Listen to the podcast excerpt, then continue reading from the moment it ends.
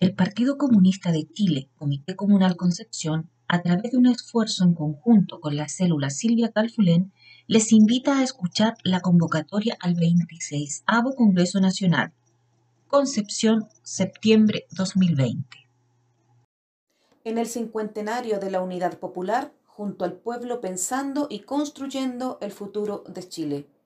El Comité Central del Partido Comunista de Chile convoca al partido y la juventud a las amigas y amigos de los comunistas, al pueblo de Chile, a participar activamente en nuestro Congreso Nacional.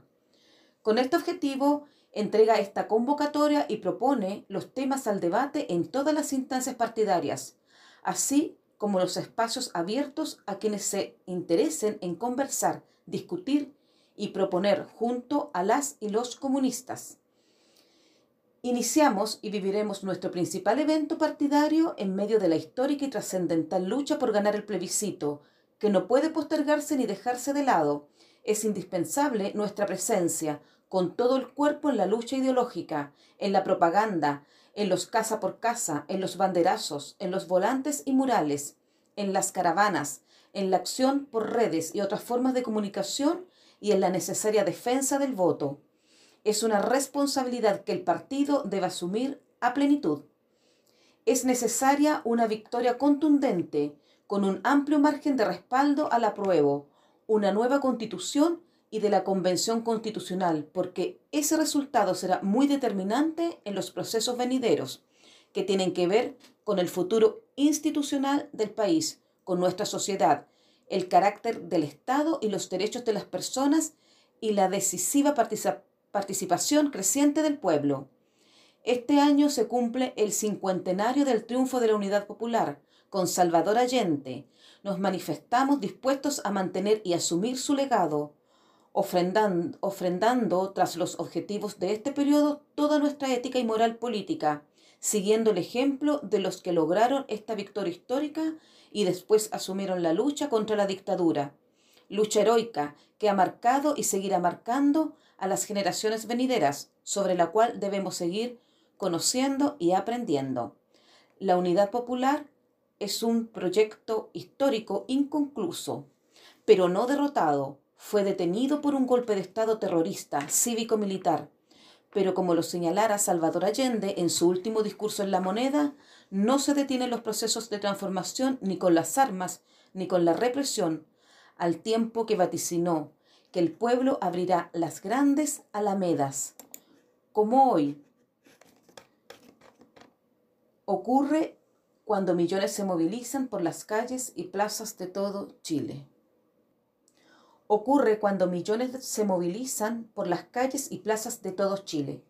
Nuestro Congreso Nacional se realiza en medio de la pandemia del COVID-19, cuya salida es aún impredecible. La pandemia ha acentuado a niveles históricos por su profundidad y magnitud la crisis económica y social que estuvo en la base del histórico estallido social del 18 de octubre del año pasado.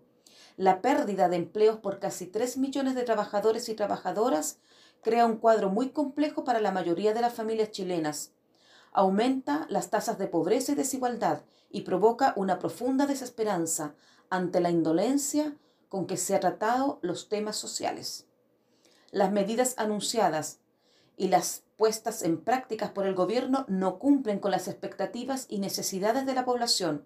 La crisis recae principalmente sobre las espaldas de los trabajadores y trabajadoras, mientras el gobierno privilegia y defiende los intereses de las grandes empresas y fortunas, muy acorde con el modelo neoliberal, que pretende mantenerse incólume a pesar de las manifestaciones de cientos de miles y millones de personas exigiendo reformas estructurales y un cambio de constitución y de modelo. Como nunca antes emerge con tanta claridad la contradicción entre neoliberalismo y democracia. El neoliberalismo anula la posibilidad de fortalecer la democracia, una democracia más igualitaria, participativa, inclusiva y realmente representativa. El neoliberalismo no garantiza derechos, ni pone en el centro del desarrollo económico la creación de puestos de trabajo y sueldos dignos. Anula el papel del Estado, le asigna el carácter de subsidiario y de ente represor de las demandas populares, y en los hechos no existe un Estado solidario, rector del desarrollo del país. Todo queda concentrado en manos de la gran empresa privada y entes financieros, haciendo del lucro su principal objetivo. Hasta los servicios esenciales se rigen por la norma de la mayor ganancia. Aparece nítidamente como el carácter social de la producción se contradice con la forma de apropiación privada de los beneficios y como el capital acumula más capital a costa de la subvaloración de la fuerza del trabajo expresada en salarios que, por a más del 50% de los chilenos y chilenas, está por debajo de la línea de la pobreza. Cada vez más, la confrontación política, ideológica, social y cultural se da como una lucha entre los que defienden el modelo, la actual constitución pinochetista y la institucionalidad que lo sustenta y un pueblo que lucha y alza su voz potente, cada vez más consciente de la necesidad de buscar nuevas formas de entender la sociedad, la política y la, y la economía. Como nunca hasta ahora se ha llegado a una situación tan clara de que es posible avanzar hacia cambios constitucionales y del modelo. El pueblo ha impuesto un proceso constituyente que la derecha quiere ver por todos los medios amañar. Para frenar los cambios, otros quieren apropiarse del proceso, concentrando su dirección hegemónica en desmedro de la soberanía popular. Nuestra idea central del periodo, nuestra tesis principal, es que la persistencia de la lucha del pueblo de Chile, entendiendo el momento como un punto de inflexión, puede constituir una derrota de magnitudes estratégicas al neoliberalismo. Y la derecha en nuestro país, abriendo un ciclo de transformaciones profundas en base a un movimiento social organizado, protagónico y deliberante. Es evidente que lograr concretar las demandas y objetivos ya enunciados por el pueblo soberano solo será posible con su participación activa y a la ofensiva. El movimiento social, los sindicatos y las múltiples y diversas expresiones territoriales son el gran actor de los cambios. Las organizaciones de trabajadores agrupadas en la CUT y la coordinación que se ha dado como bloque sindical ha contribuido a establecer convergencias políticos sociales y a orientar la dirección principal de la lucha en momentos claves, que sin duda obligaron a una concesión del gobierno, la derecha y los poderes fácticos a la apertura a un proceso constituyente que de ninguna manera se trata de una acción de generosidad gubernamental. La convergencia que se ha producido, representada por la mesa social, cuenta con la participación de la CUT, de sindicatos y organizaciones de trabajadores, organizaciones feministas, de derechos humanos, de allegados y sin tierra por vivienda digna, de estudiantes, de organizaciones culturales y de artistas, de adultos mayores, de usuarios de la salud, de pueblos originarios y de medioambientalistas, entre otros actores no menos importante. Se extiende por todo el país y ha mantenido su vigencia en actividades solidarias de brigadas sanitarias, ollas comunes y también acciones de demandas comunales y nacionales sobre prevención sanitaria y la crisis social, como lo fue en la aprobación de la ley que permitió el retiro del 10% de los fondos previsionales. Y sin duda, su papel en el proceso constitucional y futuras luchas será primordial. Es evidente que, ante esta irrupción del movimiento social amplio, transversal, pero claro en sus demandas centrales, debe acentuarse un trabajo de alianzas políticas que no puede separarse ni desentenderse de esta nueva realidad pasa por la consolidación de un núcleo de partidos y movimientos unidos por este propósito. El Partido Comunista de Chile, Unidad para el Cambio y Chile Digno constituyen un importante conglomerado de fuerzas políticas antineoliberales y una expresión decisiva en las batallas que vienen, que se ha ido acentuando en las regiones y comunas. Nuestra postura es la de avanzar junto al pueblo, fortaleciendo nuestra fuerza propia. Teniendo a la mano los resultados del plebiscito, se afinarán las campañas electorales y se proyectarán hasta la campaña presidencial, para lo cual el Congreso establecerá las bases de un programa presidencial.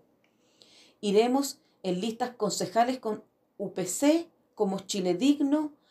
Llevamos dos listas a concejales y discutimos elecciones conjuntas de gobernadores y alcaldes. En algunos casos por omisión y en otras se abren posibilidades de primarias. El plebiscito y el proceso constituyente lo enfrentamos como Chile digno, incluyendo en ello a listas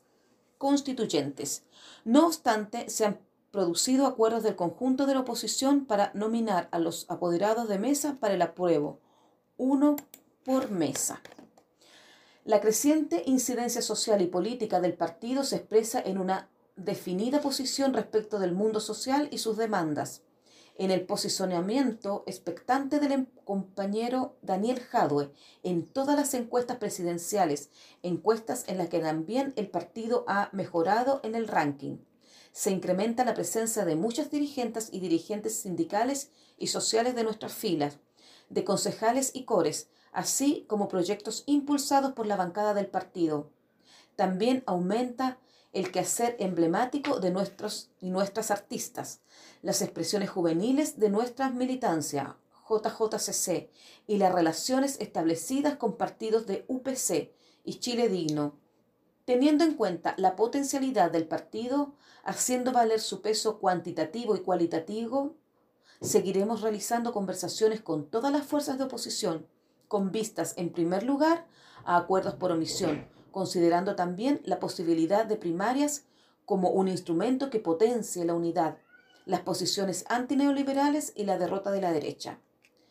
Para cada proceso electoral nos planteamos juntos puntos concretos. En la elección municipal, el partido ya tiene un programa y un conjunto de ideas que deben estar presentes en el Congreso. En la elección de gobernadores, las candidaturas serán inscritas junto a un programa de gobierno regional. El énfasis estará en nuestra política de descentralización del poder y todas ellas impregnadas en el sello que impongamos al proceso constituyente. Tenemos que avanzar más en la nominación de candidatos y candidatas para todas las elecciones. Para el Congreso Nacional deben estar ya las plantillas completas. En cuanto a campaña presidencial, ante la creciente irrupción del compañero Daniel Jadwe, han surgido varios nombres en la oposición. Ante tal florecimiento de candidaturas, previendo la posibilidad de una amplia victoria en el plebiscito, el partido, frente a las declaraciones de algunos conglomerados opositores de ir directo a la, a la primera vuelta, debe mantener clara su disposición a primarias de toda la oposición, es la mirada estratégica más consecuente, teniendo en cuenta que el próximo gobierno tendrá que desplegar en todo su alcance la nueva Carta Fundamental, lo que no puede quedar en manos de la derecha. En todo caso, el Partido Comunista debe estar preparado para todas las variantes. Primero, extendiendo y diversificando el trabajo de Daniel Howe. Segundo, avanzando en ideas programáticas de gobierno. La lucha de este periodo, signada por la exigencia de todos los ámbitos de ampliación de derechos sociales y ruptura con los parámetros de convivencia neoliberal,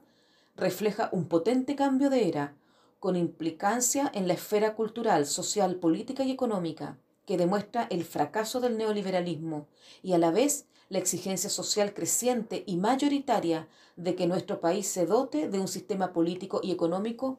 que ponga al centro la dignidad humana. Esta es la lucha de nuevas generaciones que se han formado con experiencias de enfrentamiento a las políticas neoliberales, pero también de generaciones que enfrentaron con decisión a la dictadura y vieron frustrados sus sueños de transformaciones estructurales, dado el carácter desmovilizador y excluyente de la transición política.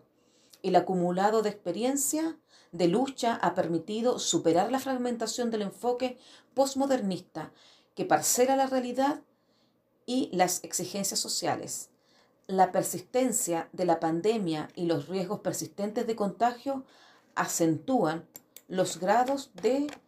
incertidumbre en el plano del potencial de transformación de este proceso en marcha. Pero todo periodo de transformaciones conlleva incertidumbre, respecto del devenir de los cambios. Sin embargo, lo que caracteriza como rasgo central del periodo es la capacidad creciente del pueblo de Chile en su proceso de conciencia y movilización, que lo lleva a sobreponerse a condiciones completamente adversas. Una tendencia histórica de luchas sociales se abre camino para enfrentar las desigualdades profundas que asolan a nuestro país.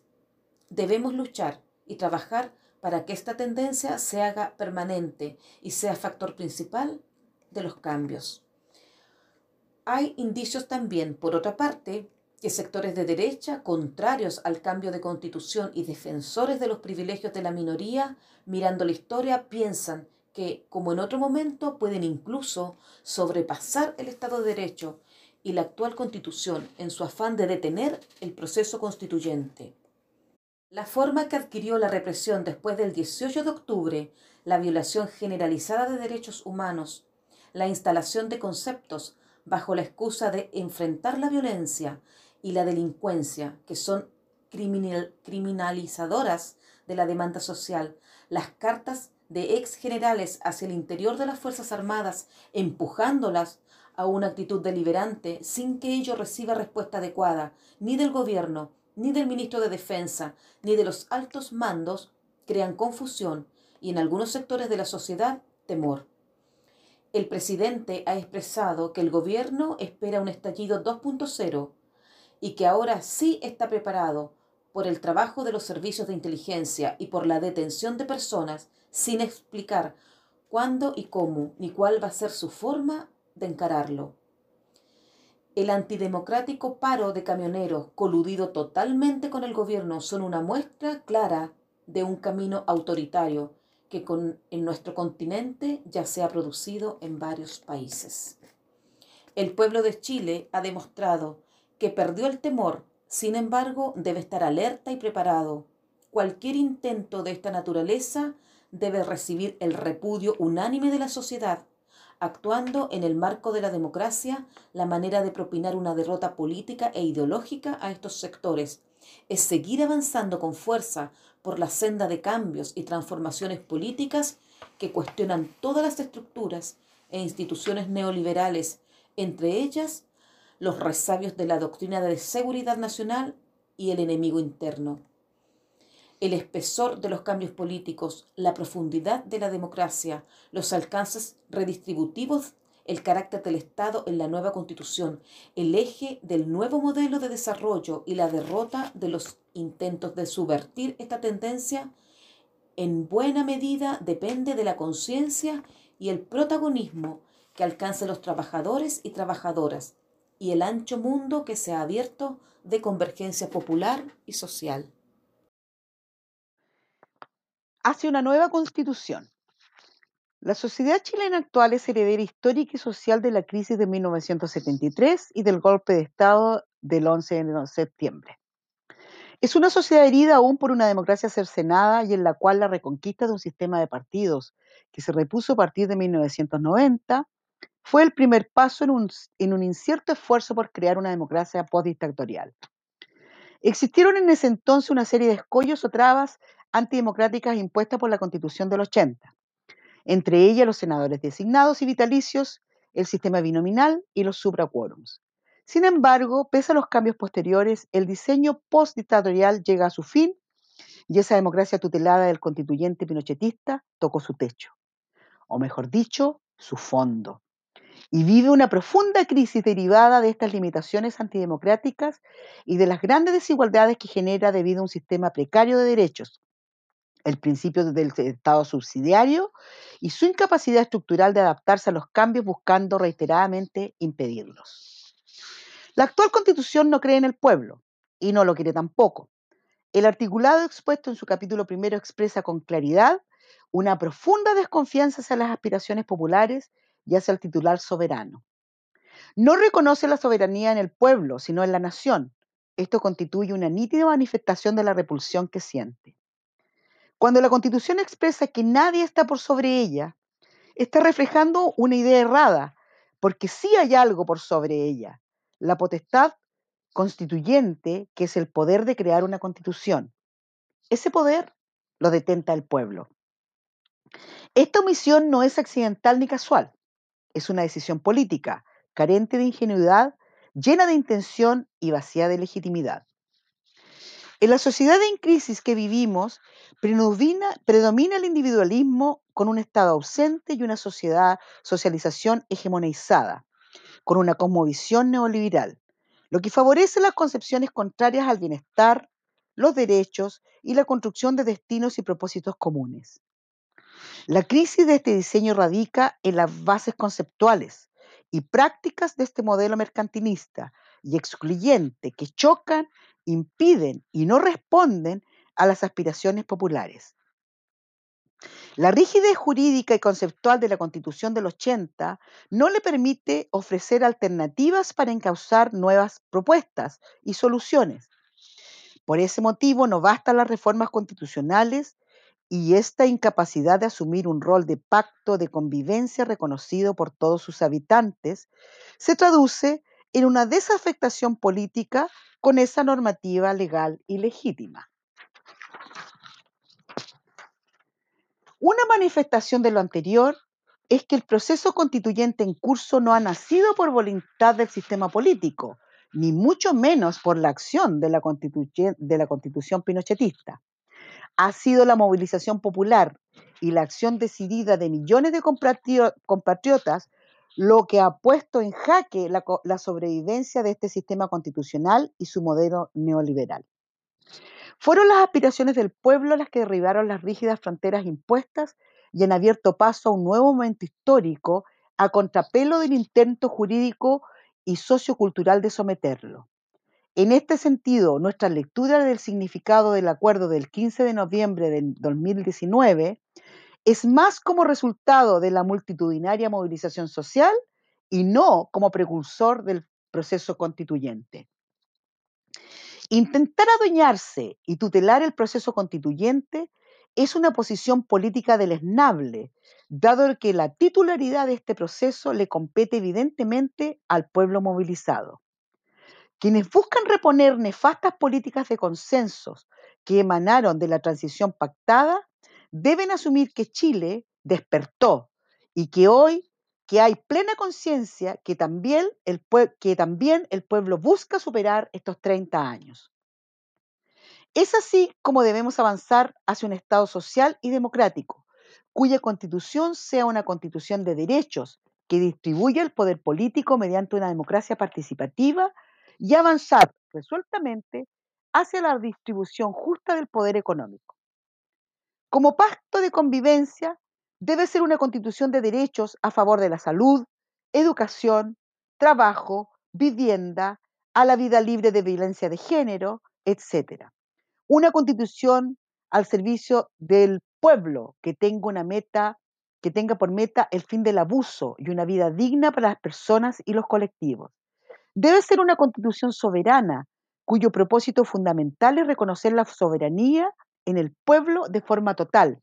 expresando a fondo la democracia popular, pleno respeto a la potestad constituyente del pueblo, por ejemplo. Y nuestra opción a favor de un Estado laico, plurinacional y un Congreso unicameral. Dicha soberanía se extiende también hacia la descentralización del poder y llega hasta la soberanía alimentaria debe ser una constitución para un nuevo desarrollo que dice relación como, con cómo pensamos distribuir la riqueza que la sociedad genera y cuya expiración sea el abandono total del Estado subsidiario y el extractivismo. La dimensión de superación del neoliberalismo está determinada en concreto por el abandono del principio del Estado subsidiario consagrado en el ordenamiento constitucional pinochetista. Es allí donde se inicia una serie de consideraciones que limitan el ejercicio del derecho como educación, trabajo y salud, y que han limitado la expresión de la soberanía por carecer el estado de importancia en la concepción de subsidiariedad, y porque este principio es un factor relevante en la creación de las grandes inequidades del modelo. Alcanzar este objetivo es posible. El cambio estructural en el sistema económico y político es clave para nuestra valoración de lo que es o no un logro político en el proceso constitucional. Si el proceso constituyente no se lee en clave de proceso, cuya culminación sea un cambio de fondo en la naturaleza del ordenamiento constitucional, los logros intermedios como una alta participación en el plebiscito o la victoria del apruebo no lograrán calificar el proceso como exitoso.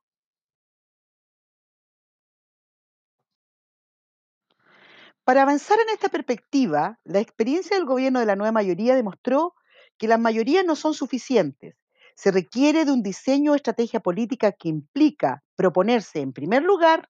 precisamente este objetivo, terminar con el Estado subsidiario. Lo segundo, creemos importante elaborar la idea de ruptura constituyente. No hay argumento para someter al futuro constituyente a la digitación remota de la actual constitución. Es así como la elaboración del nuevo orden no debe escribirse con la pluma del ilegítimo modelo pinochetista. Se trata de hacer un nuevo mapa y no de renombrar las calles. La ruptura constituyente implica abandonar las añejas reglas, encuadre y lógica de la constitución pinochetista. Para eso debemos captar políticamente este proceso y no desde una lectura de futura constitución versus vieja constitución, sino como la disputa del cómo será el mapa del poder político y económico de esta nueva carta. Este proceso debe ser un espejo de las tensiones políticas entre abandonar o no el modelo neoliberal, que es que en esencia es lo que está en juego. Como propuesta de síntesis de contenido, podríamos afirmar que la soberanía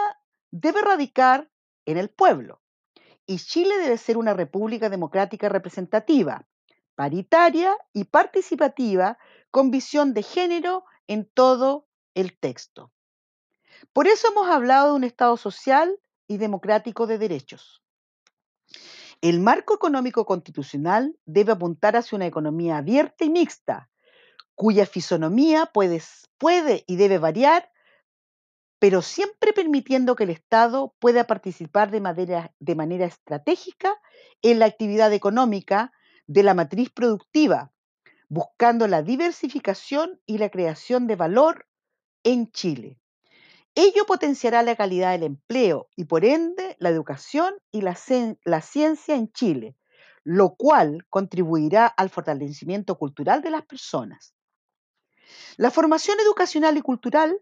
deben ser consideradas un activo para el bienestar del pueblo y un aporte en la conciencia.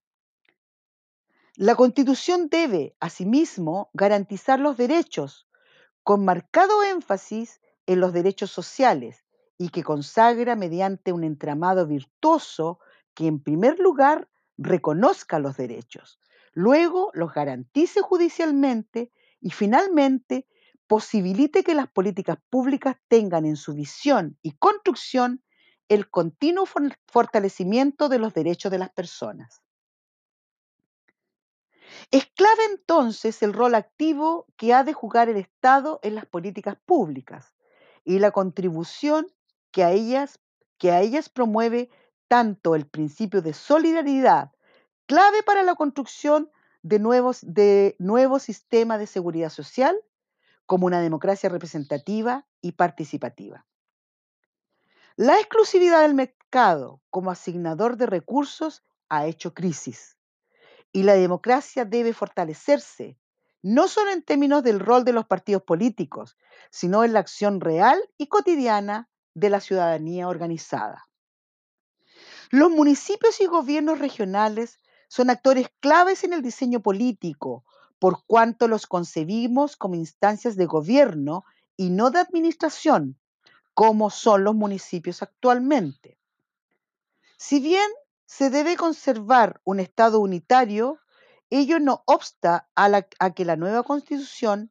debe necesariamente mirar al país de forma descentralizada. Incluso debe considerar el reconocimiento a estatutos de autonomía territorial.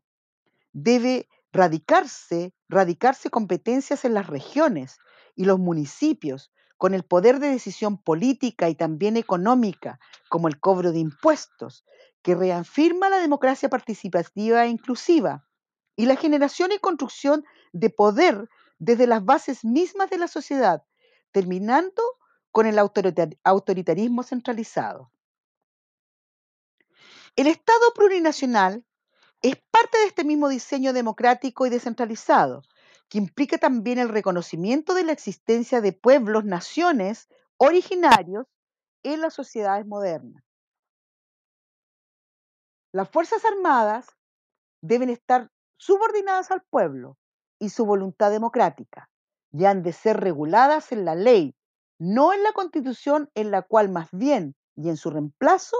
debe consagrar nuestro restricto apego a los derechos humanos en las propias bases de la institucionalidad. Del mismo modo, el Banco Central también debe quedar regulado en su autonomía solo a nivel legal y no constitucional. El régimen político presidencial atenuado debe reemplazar al hiperpresidencialismo actual, con reelección limitada y, por cierto, un Congreso unicameral con sistema electoral representativo y democrático que interactúe con el gobierno de turno y que tenga facultades legislativas más amplias y quórums que permitan la consolidación de la democracia y no la imposición de una mayoría. Por último, la Constitución debe reconocer explícitamente la potestad constituyente del pueblo y el derecho inalienable del pueblo de darse una constitución distinta mediante una asamblea constituyente paritaria cuando así lo estime.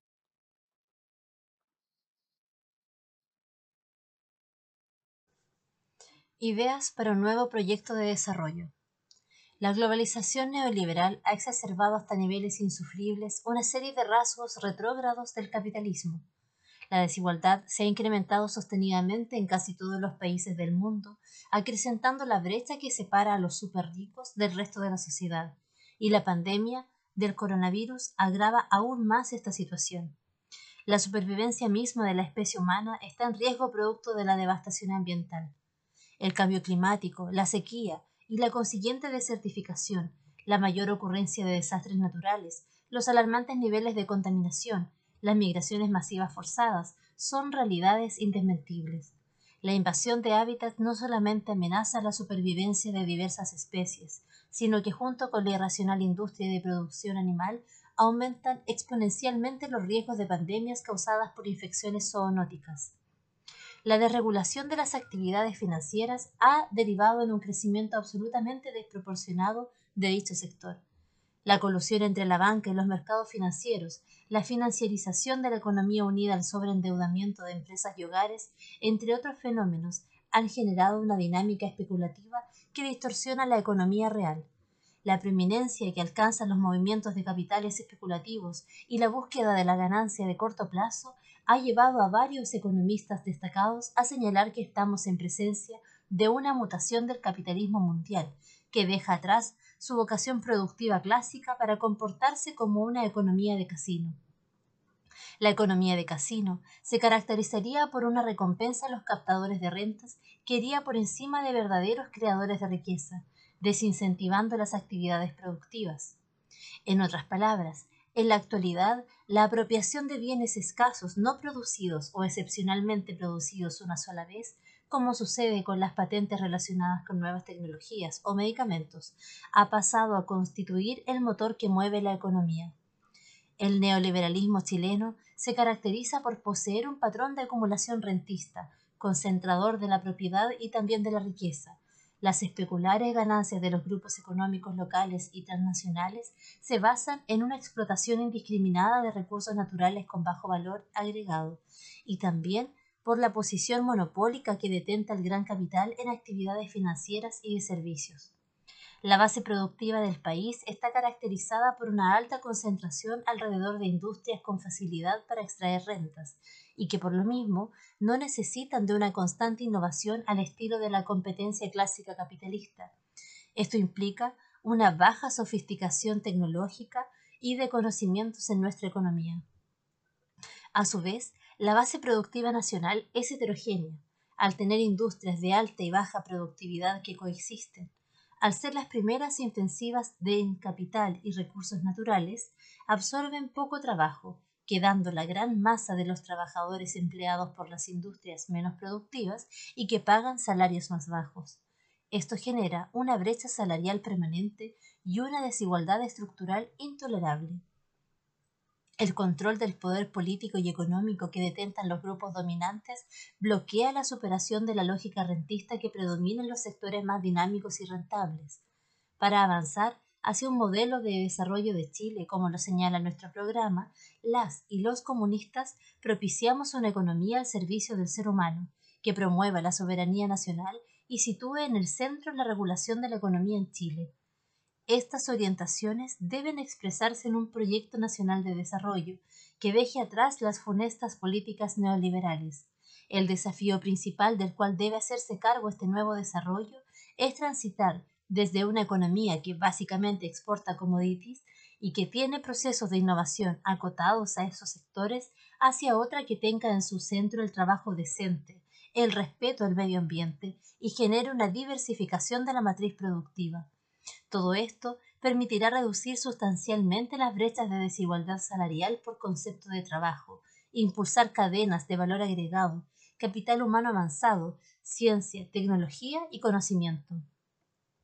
Se necesita una profunda intervención del Estado en la redistribución de la riqueza entre capital y trabajo, la que requerirá de políticas industriales, comerciales, tributarias y laborales que se enmarquen en un desarrollo sostenible. El cambio en la matriz productiva debe permitir el surgimiento de nuevos sectores manufactureros, revirtiendo así la desindustrialización que se ha provocado décadas de expansión del neoliberalismo. La recuperación de las riquezas naturales en poder de grupos económicos locales y transnacionales es fundamental. El uso sustentable de dichos recursos pondrá fin a su explotación indiscriminada y a los conflictos socioambientales que dicha explotación ha conllevado la recuperación de los recursos minerales, en especial las especulares ganancias que año a año reporta la gran minería del cobre, es fundamental para financiar la nueva industrialización verde que Chile necesita. La generación de una empresa estatal del litio debe permitir la incorporación a las cadenas de valor asociadas al uso del litio en actividades como la electromovilidad y la promoción a mayor escala de las energías renovables no convencionales. El desarrollo sustentable que Chile demanda exige un importante aumento de la recaudación fiscal, de tal modo que Estado cuente con los recursos necesarios para garantizar derechos sociales y aumentar radicalmente la inversión pública. Es prioritaria la implementación de un nuevo sistema tributario, donde el grueso de la recaudación provenga de impuestos directos que graven a los grupos de mayores ingresos. El impuesto a los superricos que ha presentado nuestra bancada de diputados y diputadas es un avance en esta dirección. Debemos avanzar hacia un sistema tributario desintegrado, donde las empresas paguen los impuestos que corresponden, eliminar la exención a las ganancias de capital, entre otras medidas. Recuperar la iniciativa del Estado en la implementación de un nuevo modelo de desarrollo basado en el conocimiento resulta esencial. La ciencia y la tecnología deben transformarse en uno de los pilares de crecimiento de nuestra economía. En este sentido, las señales de estancamiento presupuestario, donde se destina menos del 0,4% del Producto Interno Bruto a la ciencia y tecnología, y la pérdida de oportunidades incluso durante la época de bonanza económica, obedece a una histórica falta de priorización estratégica del Estado, que ha desaprovechado los recursos humanos que él mismo ha contribuido a formar es urgente la implementación de un robusto y progresivo plan de inversión en ciencia que sustente la investigación fundamental y aplicada y que fomente una cultura de la innovación, así como el emprendimiento asociativo público-privado en áreas de interés nacional. Sobre el sujeto principal. La convocatoria al Congreso pasado nos planteó la necesidad de acelerar con sentido de urgencia el ritmo de construcción y crecimiento cualitativo del sujeto principal que hemos definido para el proceso histórico en curso. De la independencia de clases de los trabajadores y su organización sindical en tanto sector ampliamente mayoritario de la sociedad depende de manera sustantiva el carácter de los procesos políticos y sociales. Junto con identificarnos con sus intereses, valoramos su pluralismo político e ideológico, sin renunciar al debate de ideas en su, en su seno, recogiendo que, históricamente en Chile, el sujeto principal ha sido fundamental en la construcción de alianzas, correlaciones de fuerzas y avances transformadores. Por lo mismo, la reacción siempre ha trabajado para producir brechas en el vínculo del partido con los movimientos sociales y particularmente con los trabajadores, valiéndose de diversas formas tales como producirnos derrotas en nuestra representación y usar apoliticismo como arma de la política. Del mismo modo, en sus resoluciones el, Congreso pasado destacó la necesidad de fortalecer al sujeto principal desde su organización y su conciencia, y en lo práctico desarrollando un mayor esfuerzo de partido y la juventud para fortalecer la sindicalización. Un poco más de tres años del último Congreso es necesario hacer algunas reflexiones para afirmar el camino y apurar el tranco. El objetivo es seguir fortaleciendo al sujeto principal en tiempos in intensos y muy dinámicos de la lucha de clases. Este debate no es nuevo en el partido, ha sido la conclusión de muchos eventos y congresos. No es una mera declamación o consigna, es un principio que fija el rumbo del partido en la búsqueda de superar la explotación del hombre por el hombre y nos lleva a tomar posición en la contradicción capital-trabajo, expresada en este periodo histórico de la disputa entre el neoliberalismo versus la democracia. La experiencia de estos años nos indica que los trabajadores no solo han hecho no solo por el hecho de vender su fuerza de trabajo, no se constituye como un sujeto principal. Es a través de la organización sindical que los trabajadores y trabajadoras pueden dar paso a la lucha de mayor envergadura. No obstante, no es simplemente organizarse la condición para ello, sino que es principalmente en este terreno donde se libra la disputa por la conciencia de la clase trabajadora y donde tiene sentido el rol que pueda jugar nuestro partido en la disputa de conciencias. Las organizaciones sindicales pueden ser organizaciones corporativas, acotadas únicamente a sus reivindicaciones inmediatas, o pueden ser organizaciones que, tal como se señala, como señalaba Recabarren, disputen las condiciones de trabajo y sociales desde la lucha sindical y política. Ese sindicalismo de carácter sociopolítico es el que transforma a la clase trabajadora en sujeto principal, es la que le da sentido a la política de nuestro partido como partido de clase. Por ello señalamos que basta que no basta con declarar que los trabajadores y trabajadoras son el sujeto principal,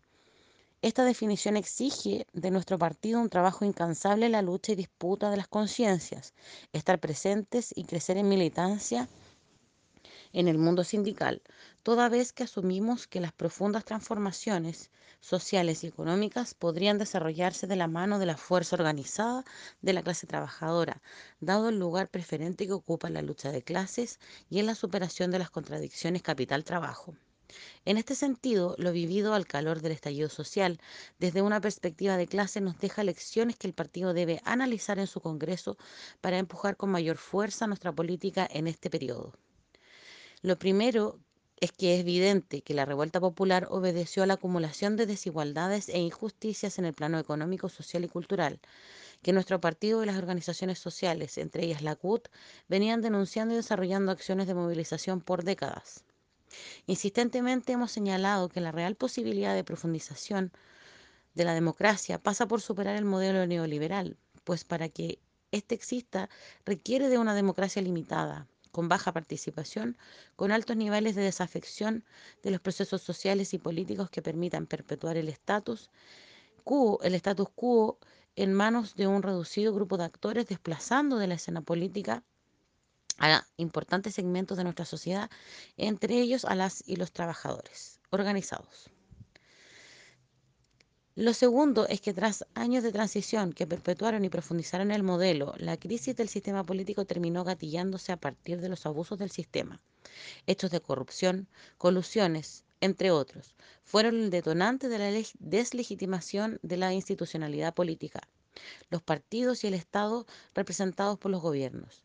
En un cuadro como este no es extraño que la crítica golpease a todas las instituciones. El rechazo a todo lo antiguo, incluidas las organizaciones sociales, ha sido promovido también por el modelo. Es por ello que no es de extrañar que el detonante de la movilización fueran los estudiantes secundarios, no solo por su fuerza de juventud y porque tenían razón, que la tenían, sino también por su legitimidad y credibilidad. Lo tercero,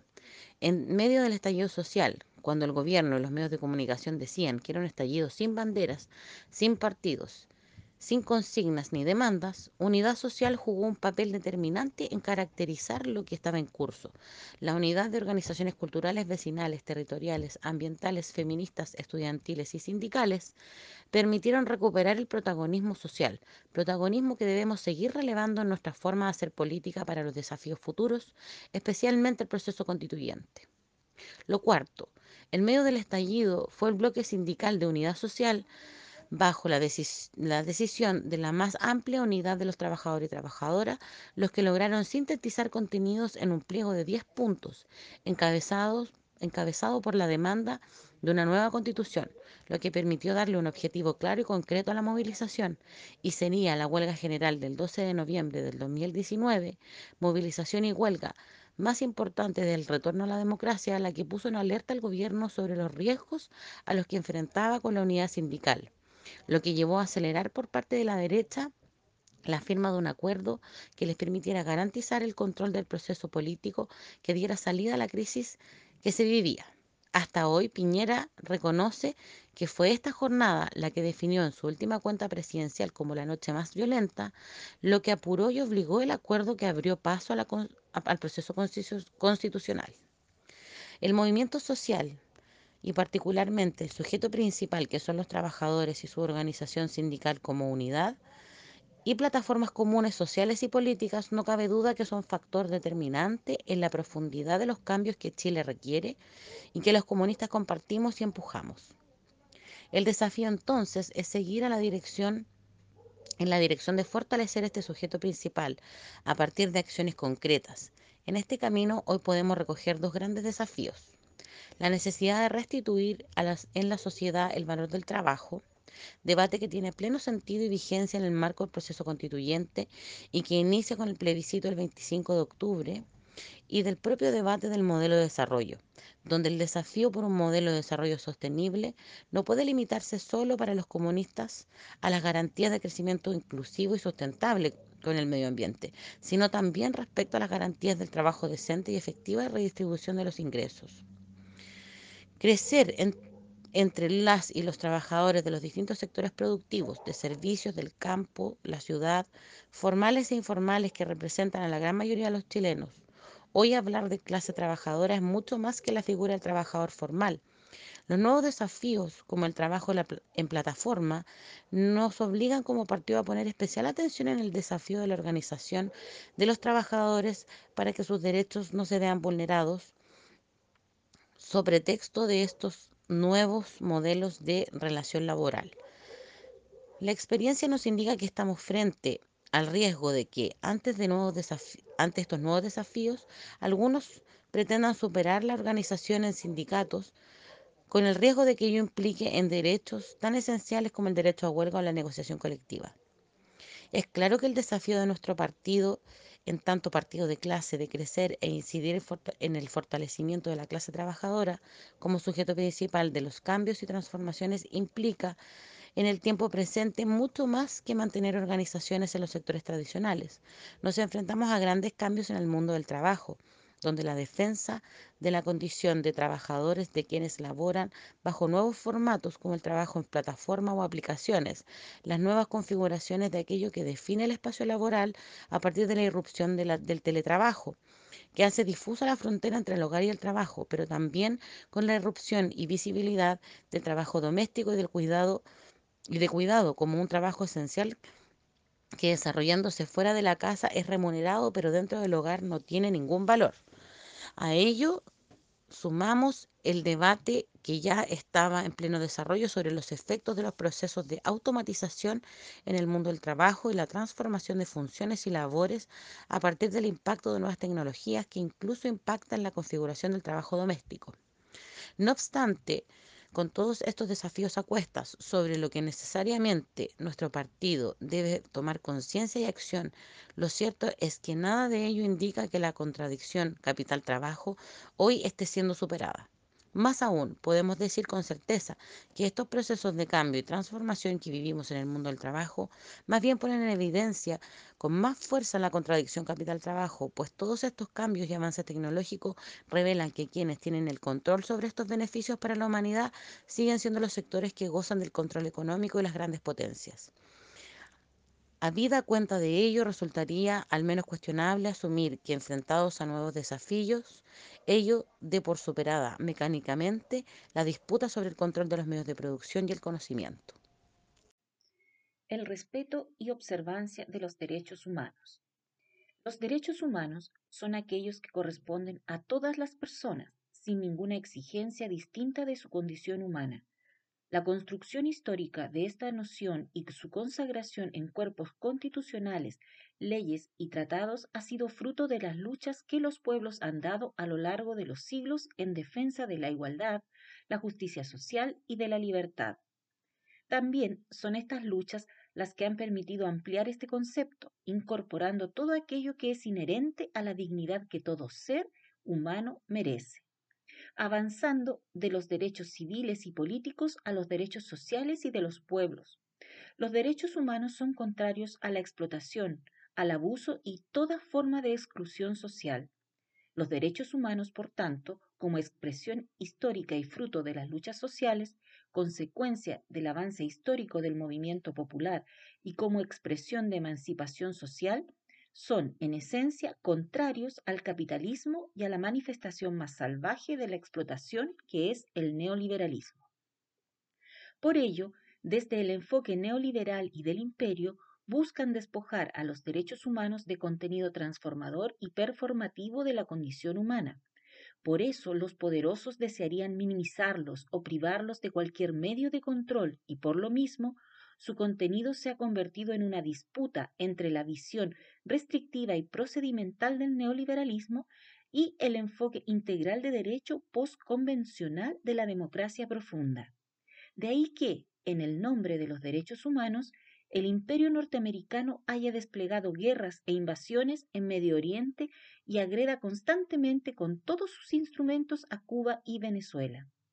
En todas las luchas sociales de emancipación y en la de Chile con mucha fuerza, es el movimiento social y popular el que con la fuerza de su organización debe asegurar la mantención, fortalecimiento y defensa de los derechos humanos. Las organizaciones populares deben vigilar la acción del Estado y exigirle la plena aplicación de estos derechos. En esa lucha vemos a los sindicatos, las uniones de pobladores, los centros de alumnos, las asociaciones de defensa de los derechos humanos, de mujeres, de pueblos originarios, de diversidad sexual y tantas otras. Durante la dictadura cívico-militar fueron muchos y muchas las dirigentes sociales que se la jugaron para denunciar las torturas, las ejecuciones, las desapariciones y otros crímenes. La democracia pactada pretendió imponer un olvido sin justicia o con justicia en la medida de lo posible. Fue la lucha popular la que impidió este propósito y ha logrado establecer mínimos éticos irrefutables de reconocimiento en la verdad de lo ocurrido y en la justeza de la demanda de las víctimas, por reparación integral, construcción de memoria histórica y el castigo a los culpables, un camino en el que aún queda mucho por avanzar. Sin embargo, siguen existiendo sectores pinochetistas, pequeños grupos con control de los grandes medios de comunicación y con espacios de poder que buscan negar estas atrocidades, minimizarlas o, con la excusa de dar contexto, justificarlas quieren imponer el olvido para volver a incurrir en sus viejas prácticas y reprimir las luchas que el pueblo da por sus justas demandas. El negacionismo es inaceptable en una sociedad democrática. Celebrar el crimen no es un acto de libre expresión, sino un abuso contra la sociedad en su conjunto. Debemos luchar por la memoria, exigir justicia y reparación para las víctimas, la impunidad impuesta es la que ha permitido que en Chile no se establezcan garantías de no repetición, incumpliendo, por tanto, diversos tratados y convenciones internacionales que buscan la protección de los derechos humanos.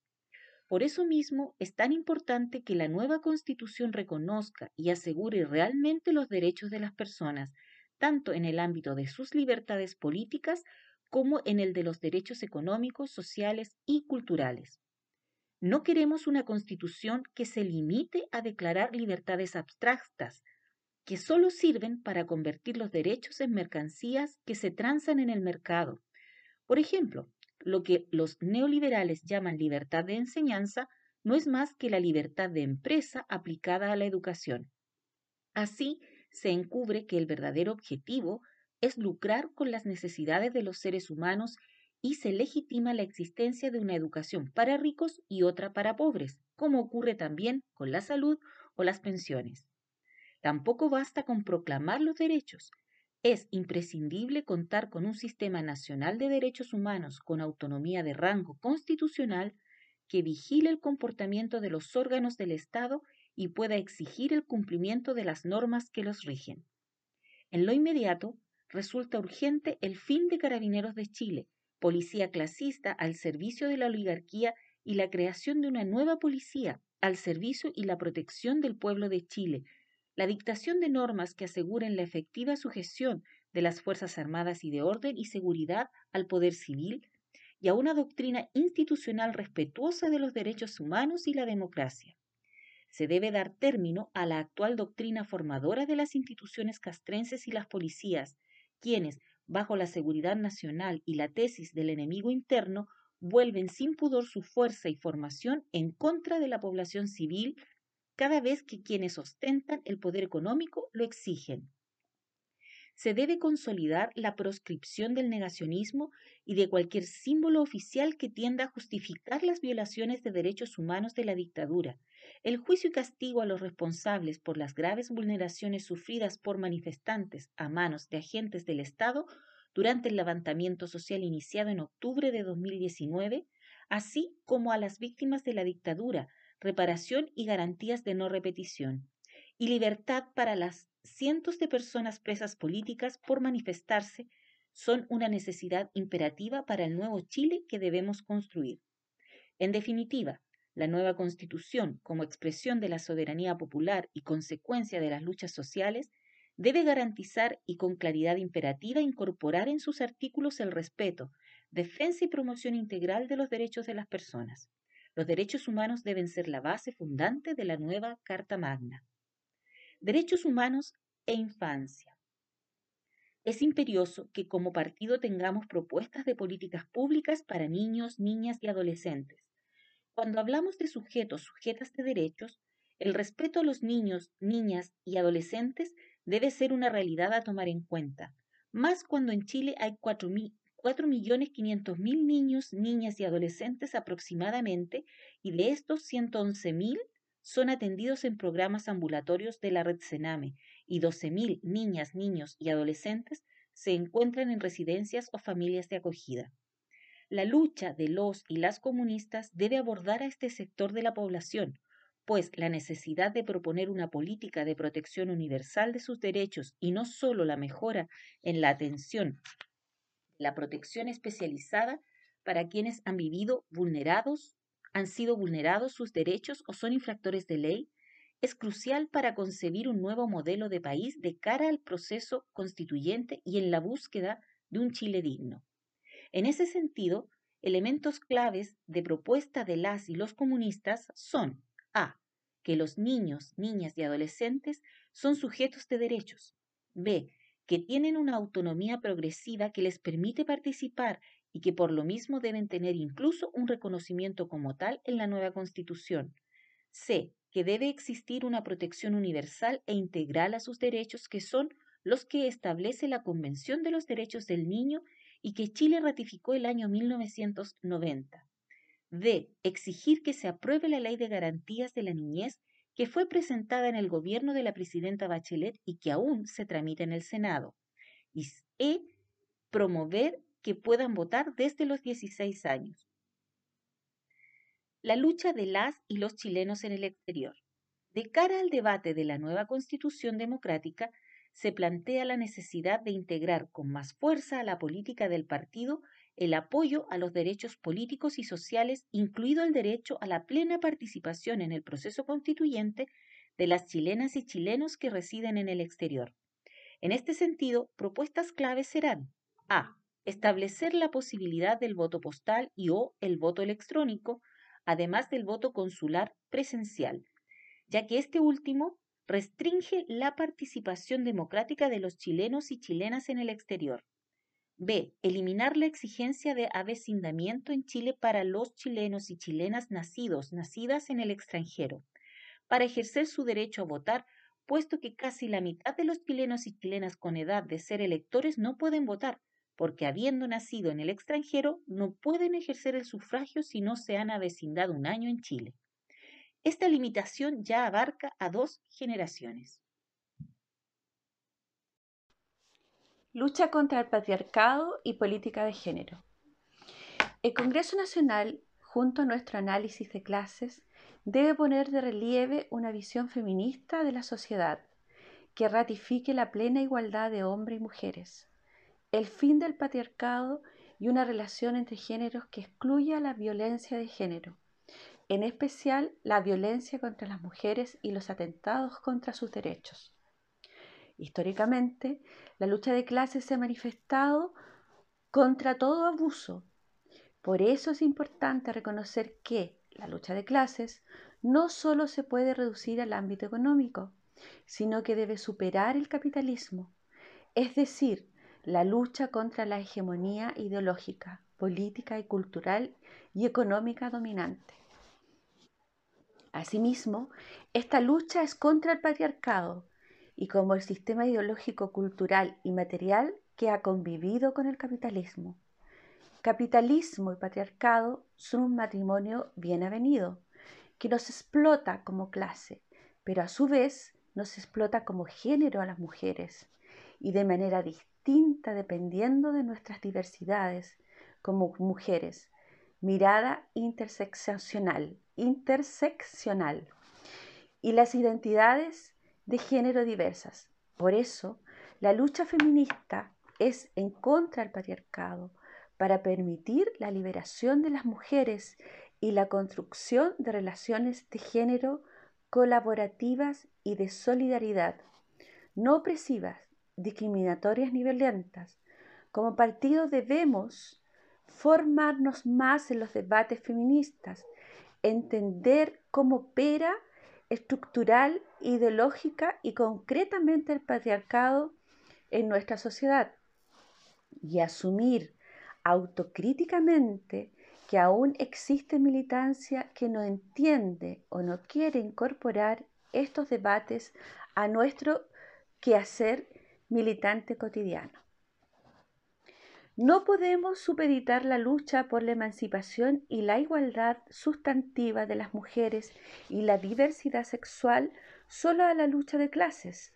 Desde ahí constatamos que el movimiento social y político de mujeres y feminista se ha venido desarrollando con fuerza desde hace varios años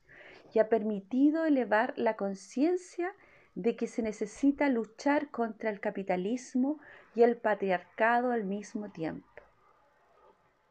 Algunos hitos en la lucha feminista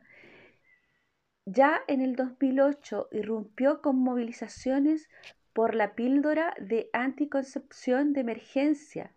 El 2016 comienza con más fuerza su expresión pública, por ejemplo, en las manifestaciones fuera del TC, por la ley que permite el aborto en tres causales.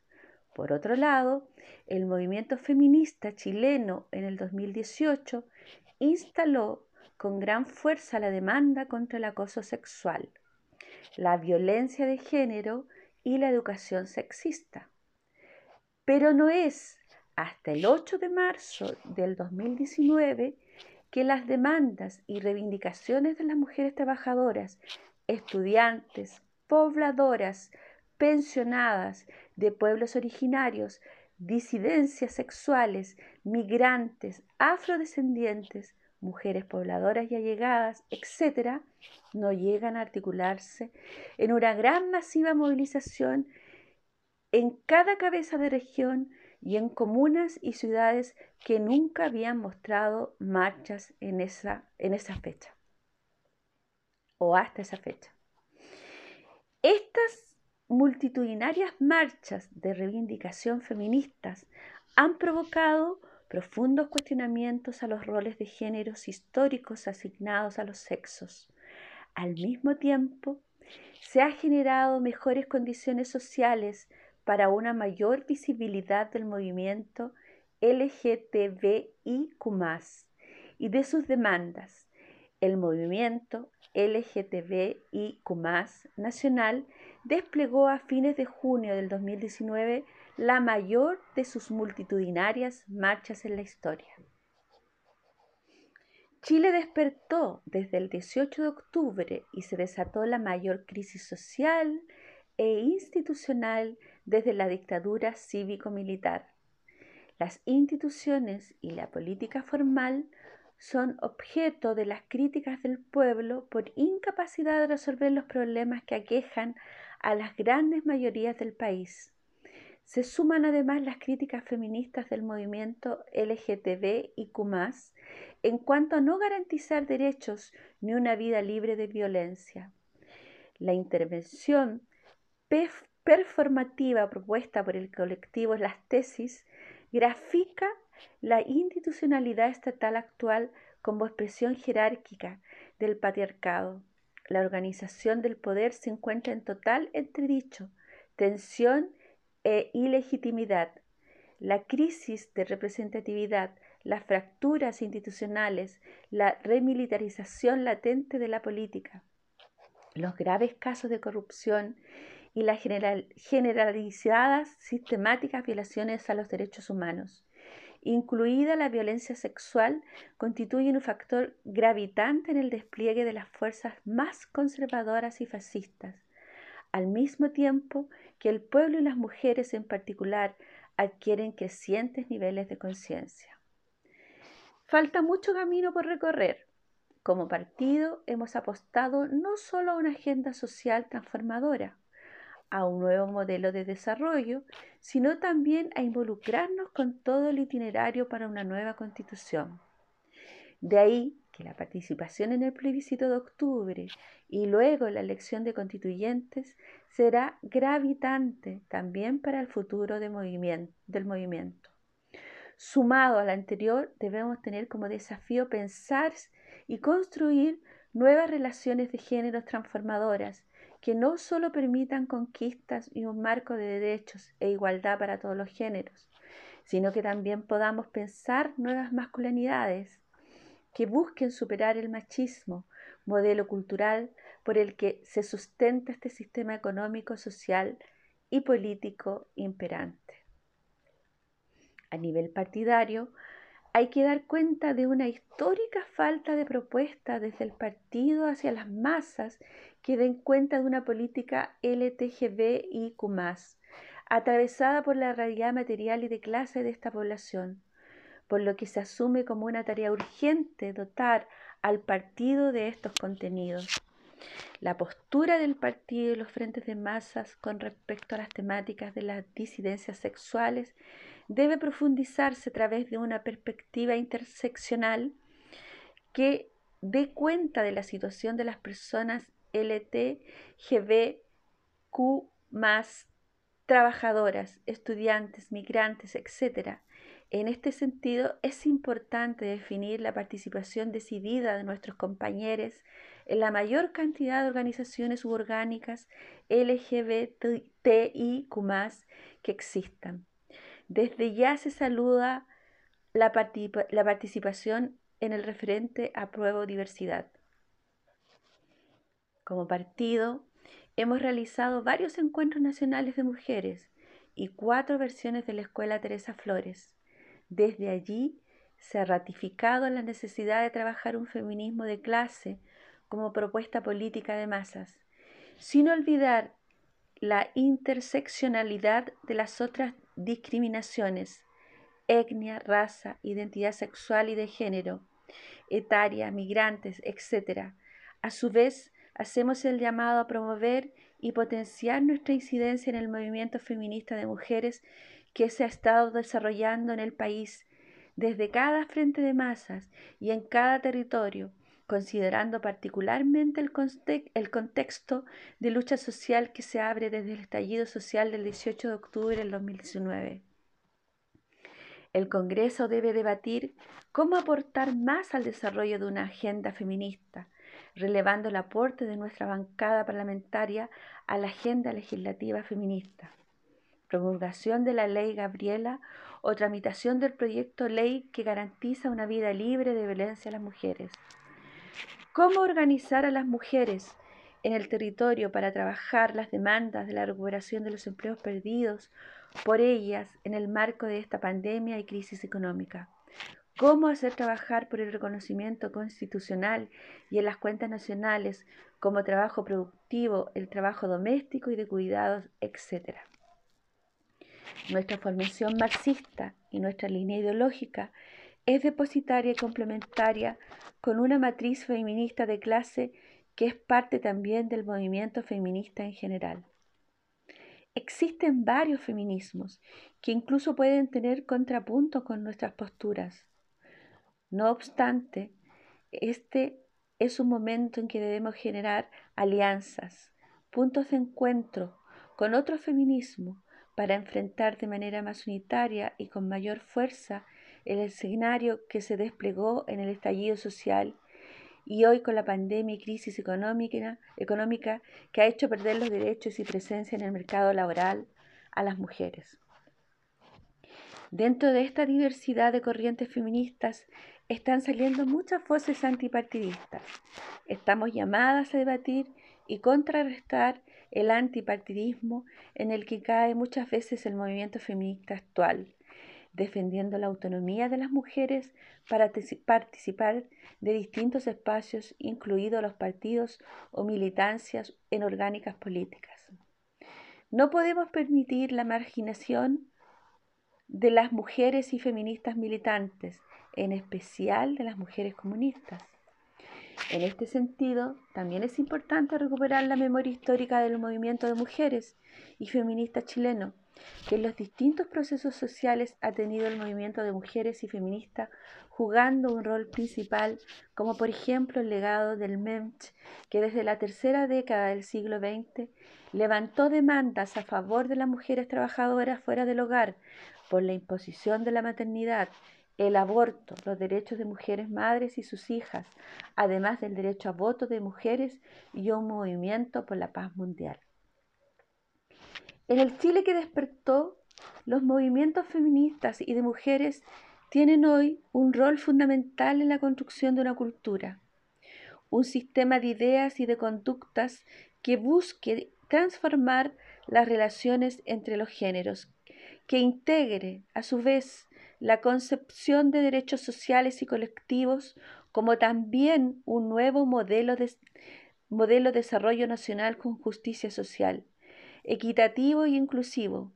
respetando la diversidad de identidades sexuales y de género, etnias, migrantes, etc. Es por ello que no concebimos un órgano constituyente ni una nueva constitución sin la participación activa también de las organizaciones de mujeres y feministas y de orgánicas LGTB y QMAS. Para ello debemos lograr una gran participación en el plebiscito de octubre y lograr que gane el apruebo una nueva constitución desde el marco de nuestras demandas. Como partido, debemos asumir la tarea de formación y educación interna a través de procesos de discusión intencionados y guiados que fortalezcan la masa crítica partidaria en relación a las temáticas de género, diversidad y disidencias sexuales, feminismos y lucha contra el patriarcado y el capital. Se hace indispensable incorporar módulos de género y diversidad sexual en todas las escuelas de formación al mismo tiempo que se incorporan en estas temáticas en otras instancias formativas del partido. Trabajo de educación también será abordar espacios formativos para los compañeros, hombres, que permitan abordar reflexiones sobre nuevas masculinidades o masculinidades antipatriarcales y no a la violencia de género. A su vez, es absolutamente necesario para avanzar en los desafíos de masas al interior del partido en materia de género, estructurar el frente o área de género en todas las estructuras regionales, siendo parte de los equipos de dirección y teniendo que desarrollar trabajo con comisiones de mujeres, comisiones LGBTQ y desarrollo de trabajo sobre nuevas masculinidades. Además, así como el Congreso anterior, avanzamos a tener la dirección nacional con el criterio de paridad de género, en este Congreso debemos avanzar a tener todos nuestros cuerpos de dirección intermedia paritarios. Finalmente, como partido, ratificamos nuestro compromiso de no tolerar la violencia de género. Por ello, hemos avanzado en la generación del procedimiento de abordaje de denuncias de género, el establecimiento de un equipo nacional y con experticia en estas materias para la evaluación técnica de las denuncias y las sugerencias de medidas y sanciones en los casos que se establezcan. La política internacional. La profunda crisis que impacta en diversos planos de nuestra sociedad a niveles hasta ahora desconocidos es inseparable de la crisis del capitalismo neoliberal, que de diversas formas sacude al mundo entero. Los pueblos viven en carne propia los efectos dramáticos de una situación solo comparable con la más aguda crisis del capitalismo que ha azotado a la humanidad a partir del siglo pasado. En su fase neoliberal, el capitalismo ha extremado la concentración del capital y las desigualdades, evidencia su incapacidad para producir desarrollo, provocando múltiples estallidos sociales en todas las regiones del mundo, contra el despojo de los derechos laborales, el empobrecimiento generalizado, el racismo, la xenofobia y diversas formas de discriminación contra la destrucción del medio ambiente y las agresiones militares, por el derecho de los pueblos a definir soberanamente su propio destino y contra el intervencionismo.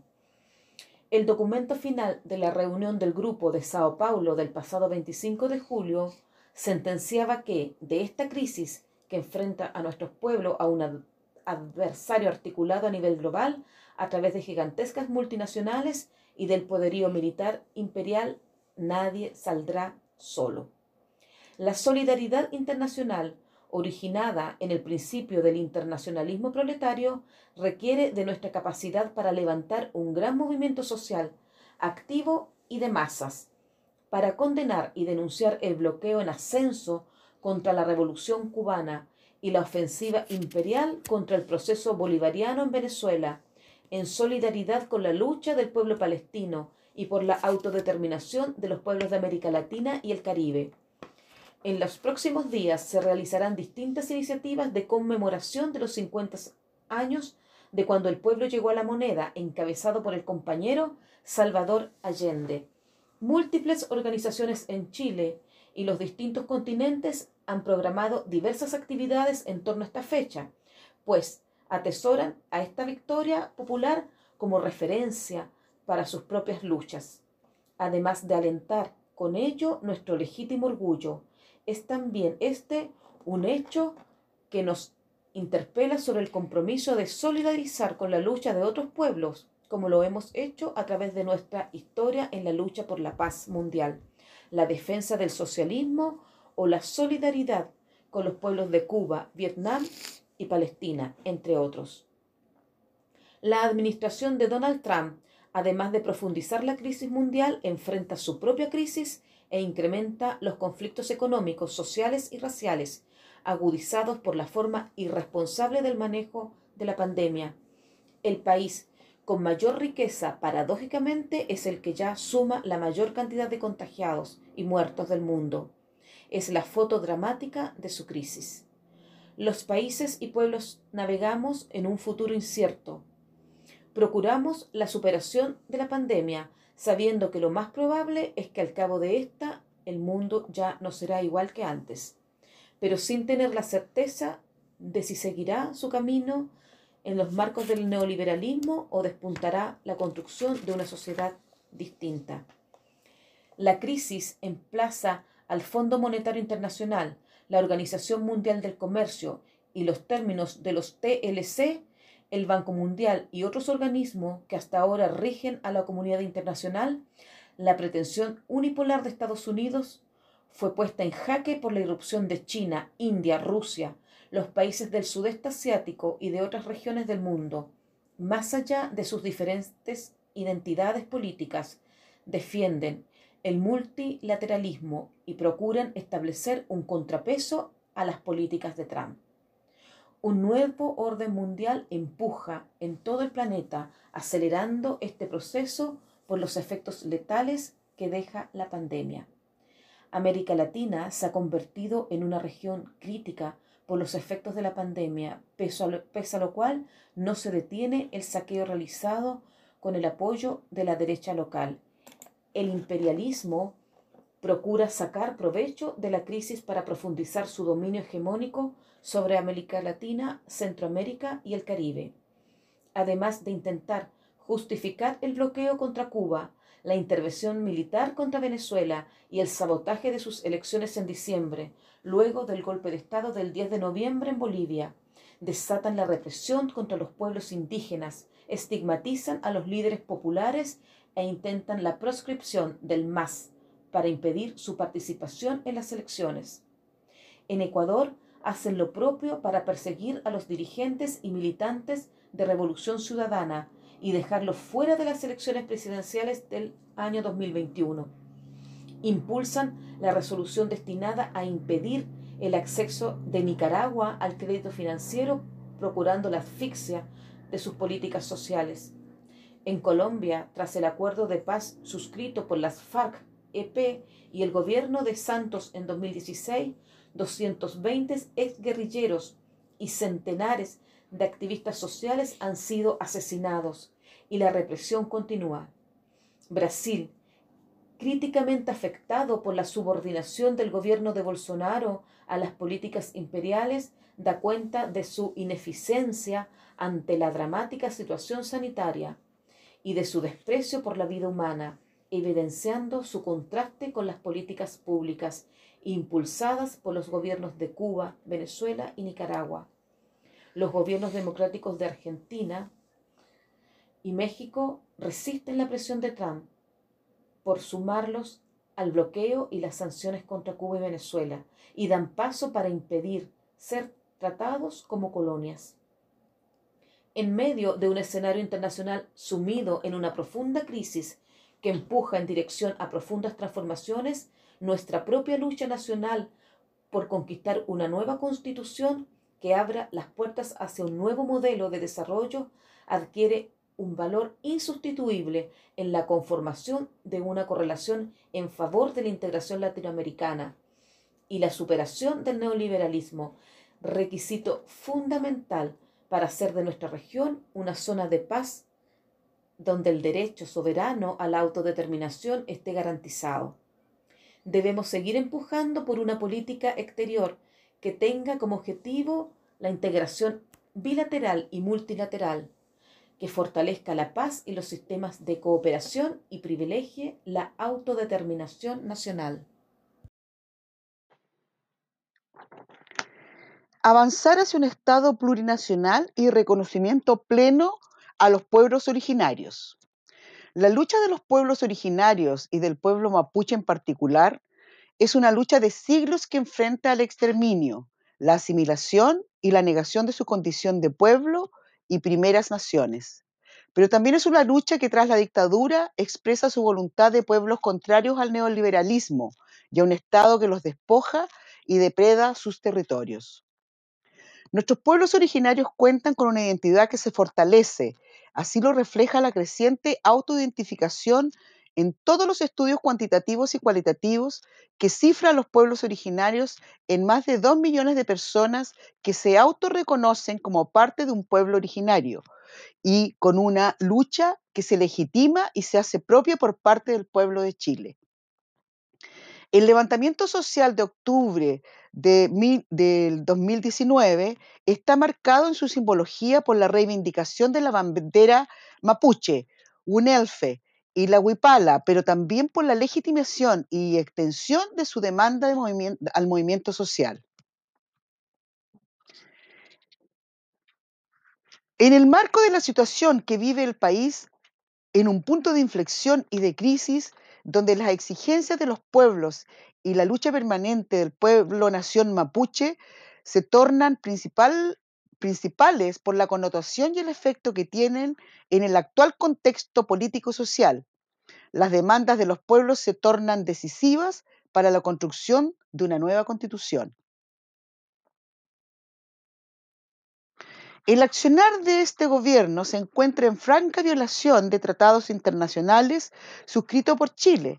y que deben ser respetados, entre ellos el, convenio 169 de la OIT, que establece que todas las políticas públicas deben ajustarse a las características económicas, sociales y culturales de los pueblos originarios, incluidos tipos de sanción distintos del encarcelamiento, como así también y de manera central el derecho a perseguir la autonomía y libre determinación. El Estado de Chile tiene una deuda histórica con los pueblos originarios y en especial con el pueblo nación mapuche, que no se puede seguir negando. Las privaciones y exclusiones de los pueblos, la negación de sus derechos integrales, son la consecuencia de una historia de abusos y violencias institucionalizadas y de estas solo serán reparadas cuando el Estado deje de ser un instrumento del neoliberalismo.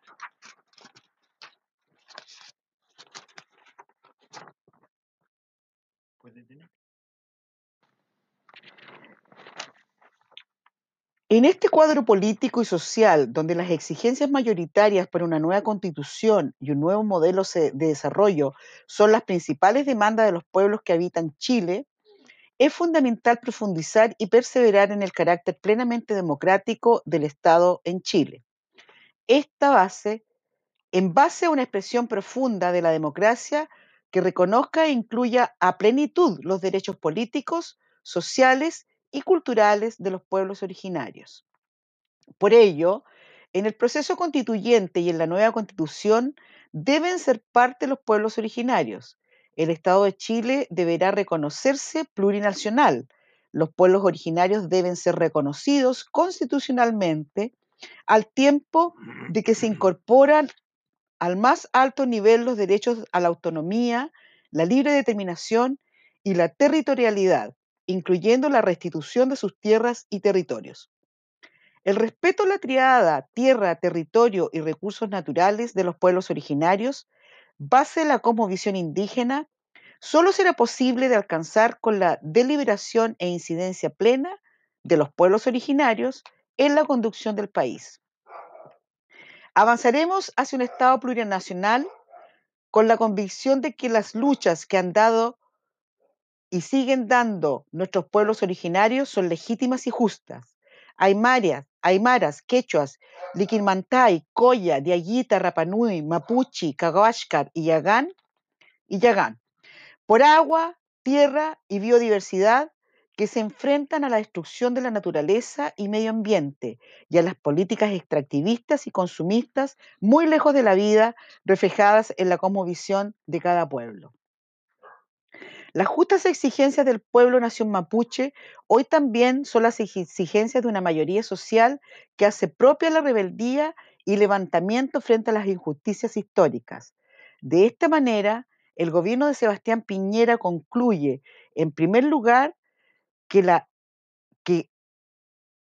que cada vez, que, la cada vez mayor resistencia del pueblo mapuche a las imposiciones del Estado neoliberal es clave, ya que la confrontación política e ideológica deriva hacia una manifestación, a una manifiesta posición de erradicación de esta institucionalidad injusta que impide el cumplimiento de sus demandas. En segundo lugar, la determinación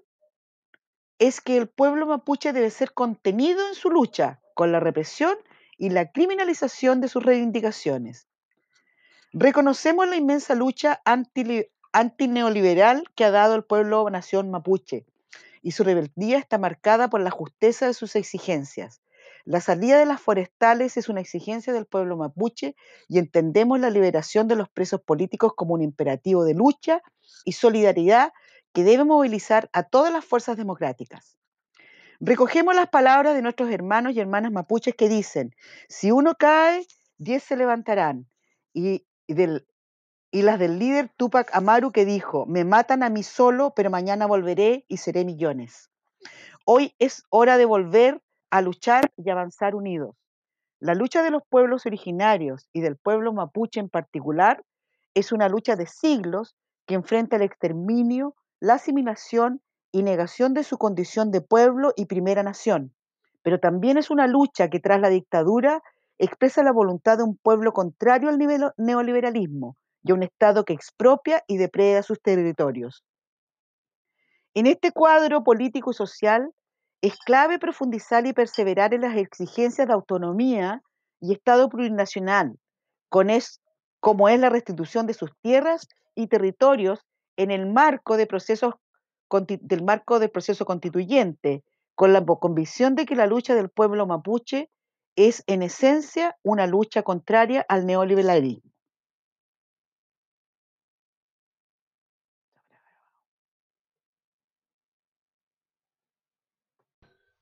Los desafíos de una política de defensa. Uno de los temas centrales del desarrollo del Estado en todos los países se refiere a la política de defensa en general y de las Fuerzas Armadas en particular. Su importancia proviene no solo por asegurar la integridad territorial del país, sino también por su relación permanente que debe tener con la política internacional que lleva a cabo el Estado por la cantidad de recursos que compromete y, en el caso de las Fuerzas Armadas, por el gran poder que desarrolla producto de ser la poseedora del monopolio del uso de la fuerza, y que en el pasado reciente la llevó a ser el brazo armado de la destrucción de la democracia, factores que la hacen proclive a convertirse en un terreno en disputa. Es por ello que es una tarea del conjunto del partido contribuir al debate y al desarrollo de las políticas públicas relacionadas con el ámbito de la defensa, fijar objetivos que orienten el actuar del conjunto del Estado en estas materias, resguardando el interés mayoritario de la población y la defensa irrestricta de los derechos humanos. La persistencia de la desconfianza de la base militante hacia las Fuerzas Armadas, producto de la historia reciente, no debe inhibirnos a discutir permanentemente respecto al rol que ellas deben jugar en la vida democrática de Chile y cuáles son los usos más óptimos que se le debe dar a los recursos que en ellas se invierten, entendiendo que cada recurso destinado a esta área es un recurso que deja de destinarse a otras áreas, tanto o más necesarias.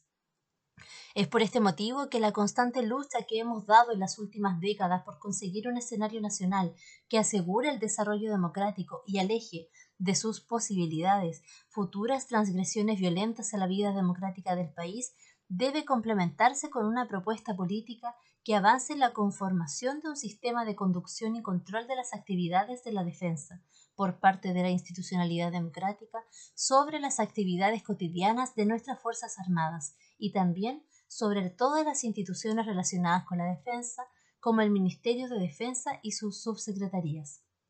Al potenciar nuestro desarrollo en esta área, estaremos contribuyendo a la construcción de una alternativa de poder real que se hace cargo de la existencia de las Fuerzas Armadas como parte constitutiva del Estado y contribuye a encauzar el rol que éstas juegan en la construcción de un Chile más democrático, de mayor igualdad social con una proyección internacional que supere las lógicas implantadas por el modelo neoliberal. Nos referimos a nuestra posición con respecto a nuestros vecinos en la región, la participación de nuestras Fuerzas Armadas en acciones de paz en el extranjero, enfrentar las posiciones de la defensa en sus intentos de militarizar el conflicto de la Araucanía y el involucramiento de las Fuerzas Armadas en la seguridad interior, así como también en el narcotráfico, la pertinencia y la forma de participación de las Fuerzas Armadas en los desastres naturales, entre otros. Como elementos para la discusión, se proponen las siguientes ideas fuerzas o lineamientos generales para tener en cuenta en la elaboración de nuestra política. Avanzar en la definición de propuestas para fortalecer la institucionalidad democrática que le permita al mundo civil mayor control y conducción sobre la actividad de la defensa, entregando mayores atribuciones al Congreso, la Contraloría y el Poder Judicial para fiscalizar las actividades de las Fuerzas Armadas. Promover leyes que potencien la conducción del área de la defensa desde los estamentos con representatividad democrática, en particular por parte del Presidente de la República y el Ministerio de Defensa Nacional, avanzando a la creación de un nuevo Consejo de Defensa Nacional con preponderancia civil y participación de todos los actores políticos. Potenciar desde la estructura partidaria y en conjunto con otras fuerzas democráticas la proyección de la estatura político-estratégica del país con una orientación marcada al fortalecimiento de un entorno vecinal y regional de paz, que propicie el diálogo democrático como herramienta para la resolución de conflictos.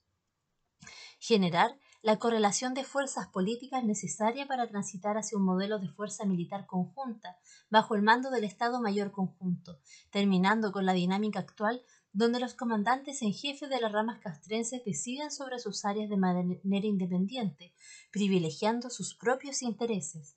Fortalecer los mecanismos existentes de participación de la sociedad civil en el ámbito de la defensa.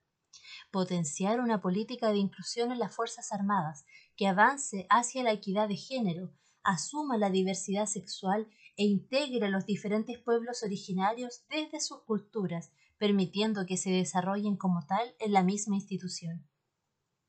Demandar la aplicación de la gratuidad de los procesos de selección en las escuelas matrices, al igual que en todas las instituciones de educación superior. Reforma a la justicia militar, reduciendo la competencia de sus tribunales profundizar el debate del sistema de pensiones utilizado por las Fuerzas Armadas en el marco de la discusión nacional por el cambio de sistema de pensiones. Apertura doctrinaria, injerencia en la formación académica y planes de estudio a nivel nacional. Formación de los contingentes en el extranjero considerando tanto la realidad y las verdaderas necesidades nacionales como un enfoque amplio y multilateral de la realidad internacional. el Partido Comunista. En la discusión congresal, el partido hará un análisis crítico y autocrítico de su trabajo desde el anterior Congreso hasta el presente. Debe considerar en cuánto se ha avanzado en constituirse en un partido de masas de alta incidencia. Debe analizar su participación en el gobierno de la nueva mayoría, de la cual se necesita asimilar las experiencias positivas y negativas con vistas a las próximas disputas por el poder. También someterá a análisis los resultados electorales generales y también en elecciones sindicales y organizaciones donde se expresa el pluralismo ideológico. Su participación en las organizaciones territoriales, estudiantiles, académicas, culturales y aquellas que promueven los llamados temas nuevos. Debe asumir la nueva realidad surgida de la irrupción del feminismo y también, en especial, lo que fue el estallido social y su proyección y la pandemia y sus consecuencias. Debe haber avance y superación de todo aquello que en las estructuras partidarias entorpece la puesta en práctica de la política. El partido asume la plena asimilación e institucionalidad que permite dirimir situaciones de desacuerdos complejos o transgresión a los, a los estatutos del Tribunal Supremo y tribunales regionales y el equipo de trabajo con el protocolo que permite tratar las denuncias de violencia, acoso, abuso hacia las mujeres y disidencias sexuales elementos para la discusión del tema partido. La condición definitoria del partido es su carácter transformador de la sociedad, su carácter revolucionario, que actúa e interactúa en una sociedad cambiante. Es frente a esa sociedad y el diagnóstico de ella que se plantea misiones históricas y objetivos a cumplir frente a una situación determinada, lo cual se traduce en una estrategia para el periodo. Asumir una estrategia implica desarrollar las capacidades para llevarla a cabo. Necesitamos un tipo de partido en movimiento permanente.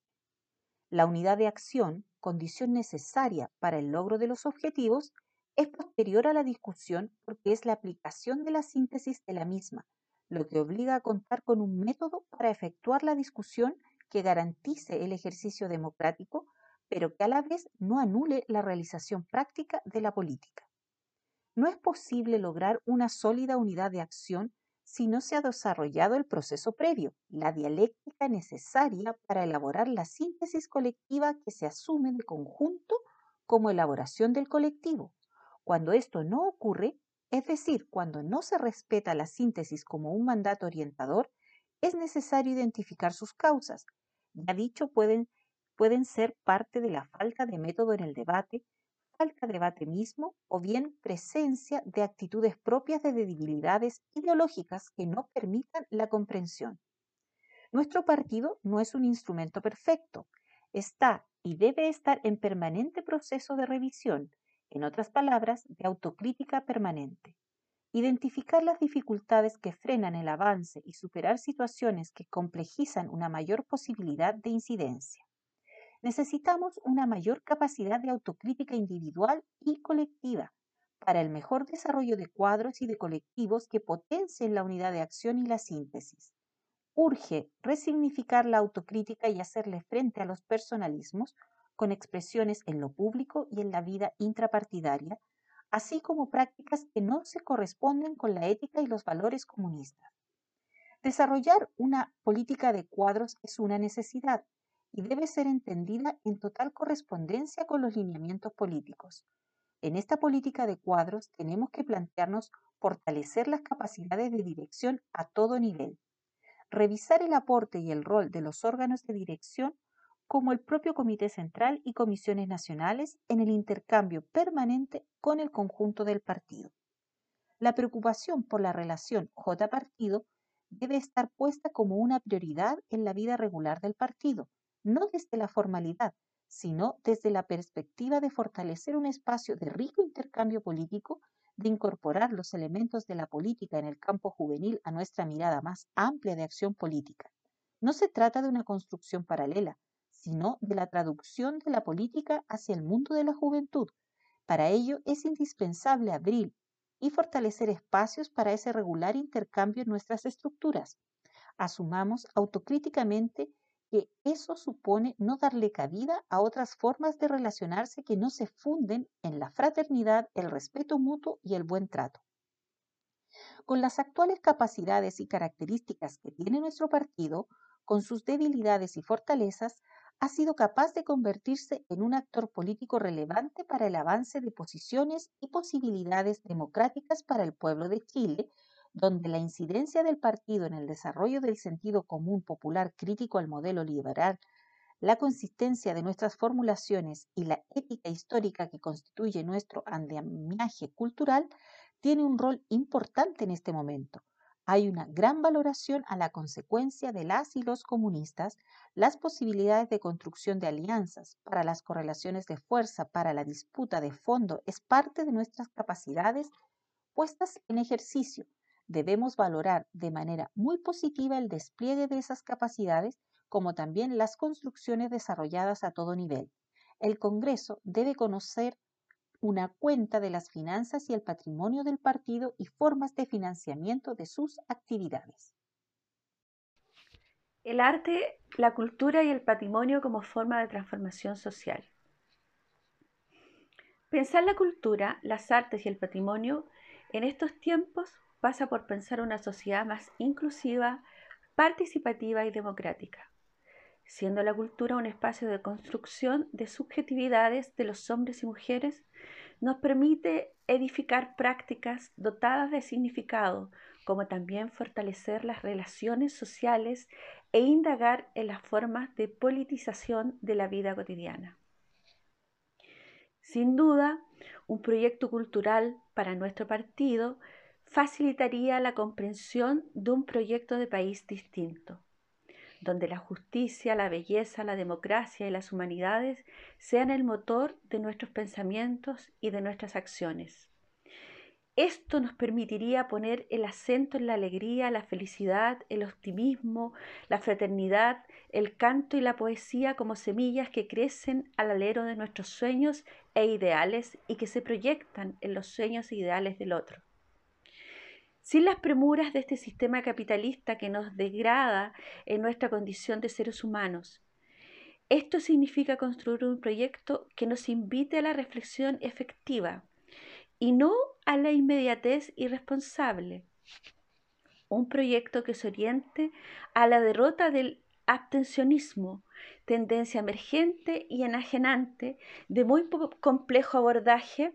ya que el neoliberalismo ha infiltrado en las conciencias de la gente un nocivo apoliticismo, un rechazo a una de las ciencias humanas más nobles, un desprestigio debilitante y negacionista ante hechos que incumben a los derechos humanos y que relativiza los valores más profundos de la humanidad. Este discurso artificiosamente engañoso ha permeado la conciencia social instalando en su fuero interno la idea de cualquier transformación social, está condenada al fracaso. El arte y la cultura desde siempre ha estado presente en la sociedad, sin embargo no está al alcance de todos, por tanto es una herramienta de exclusión, un culto de la clase dominante, apropiándose incluso de aquellas obras que son creadas a partir de la denuncia y de la idea que dio origen a esa creación. El arte, la cultura y el patrimonio es producto de un hecho social, entendiendo que se busca modificar o acompañar dicha denuncia para provocar un cambio. De ahí que no podemos separarla de los procesos sociales, ni mucho menos situarla como un culto al que se puede acceder según la condición económica que se tenga. la cultura es la expresión de los pueblos. En Chile suele suceder que el acontecer cultural esté supeditado a iniciativas de los sujetos sociales y de las organizaciones a las cuales representan, sin que exista una propuesta clara del Estado en materia cultural. Esto hace que los proyectos no se masifiquen y tengan una mirada país que permita transformar la sociedad y humanizarla. Bajo este contexto, ¿Cuál debería ser el rol que le compete al partido como organización revolucionaria e instrumento de la clase trabajadora? Sin duda, el papel de los comunistas es aprender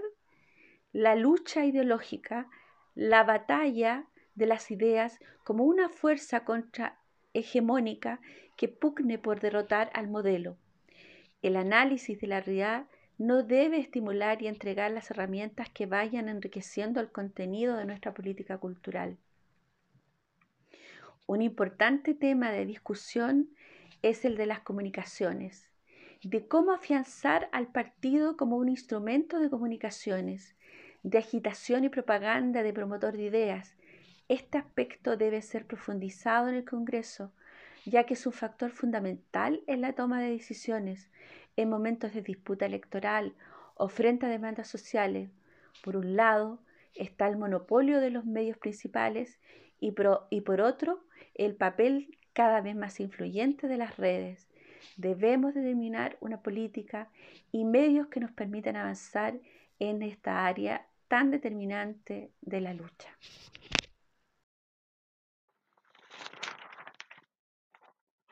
La necesidad de considerar experiencias anteriores.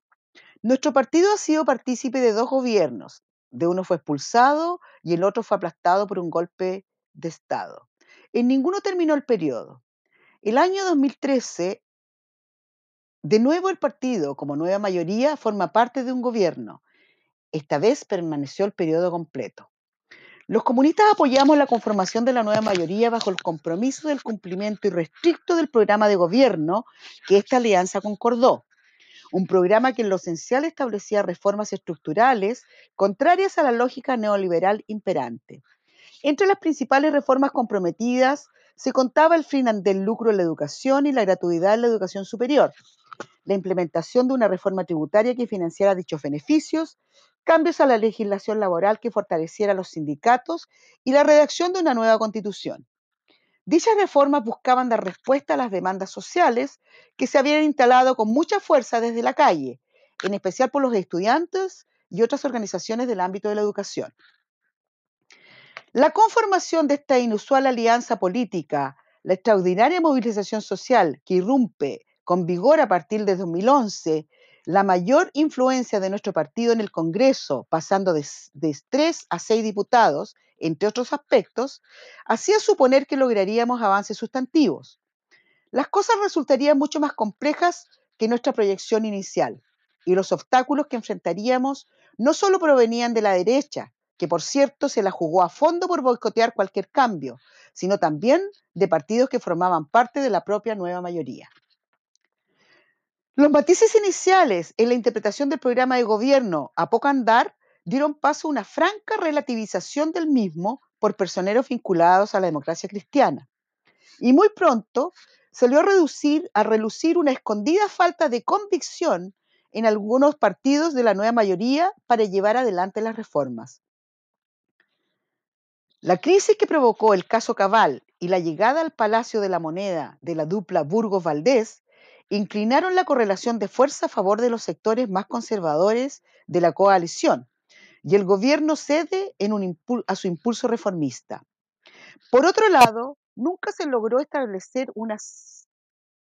alianza con movimientos sociales que demandaban cambios profundos, lo cual hubiera permitido sumar a la fuerza de la calle en apoyo a la fuerza de la calle en apoyo a las reformas que promovía el gobierno. Por el contrario, las organizaciones sociales mostraban distancia y desconfianza hacia las iniciativas legislativas del gobierno, e incluso este debió enfrentar movilizaciones prolongadas que acentuaron su desgaste, como sucedió con dos paralizaciones del magisterio.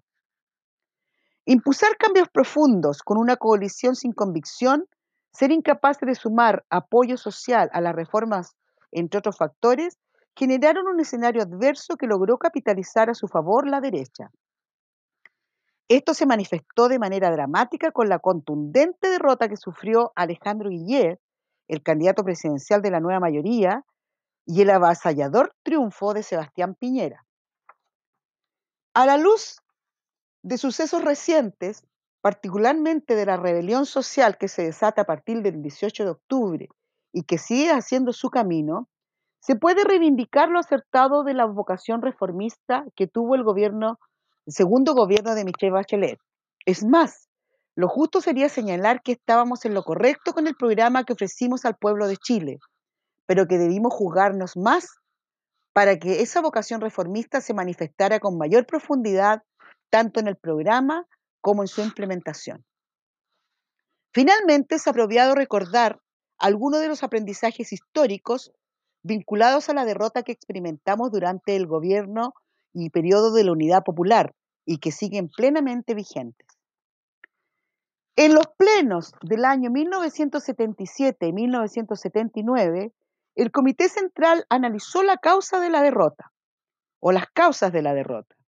Allí se destaca que todo proceso revolucionario enfrenta la respuesta de la burguesía, lo que puede, la que puede adquirir la forma de una contrarrevolución violenta, como sucedió con el golpe de Estado de 1973. También se hizo hincapié en que llegar al gobierno es tener solo una parte del poder ejecutivo y que otras partes del aparato estatal, como el Parlamento o el Poder Judicial, pueden ser usados en nuestra contra. A esto se suma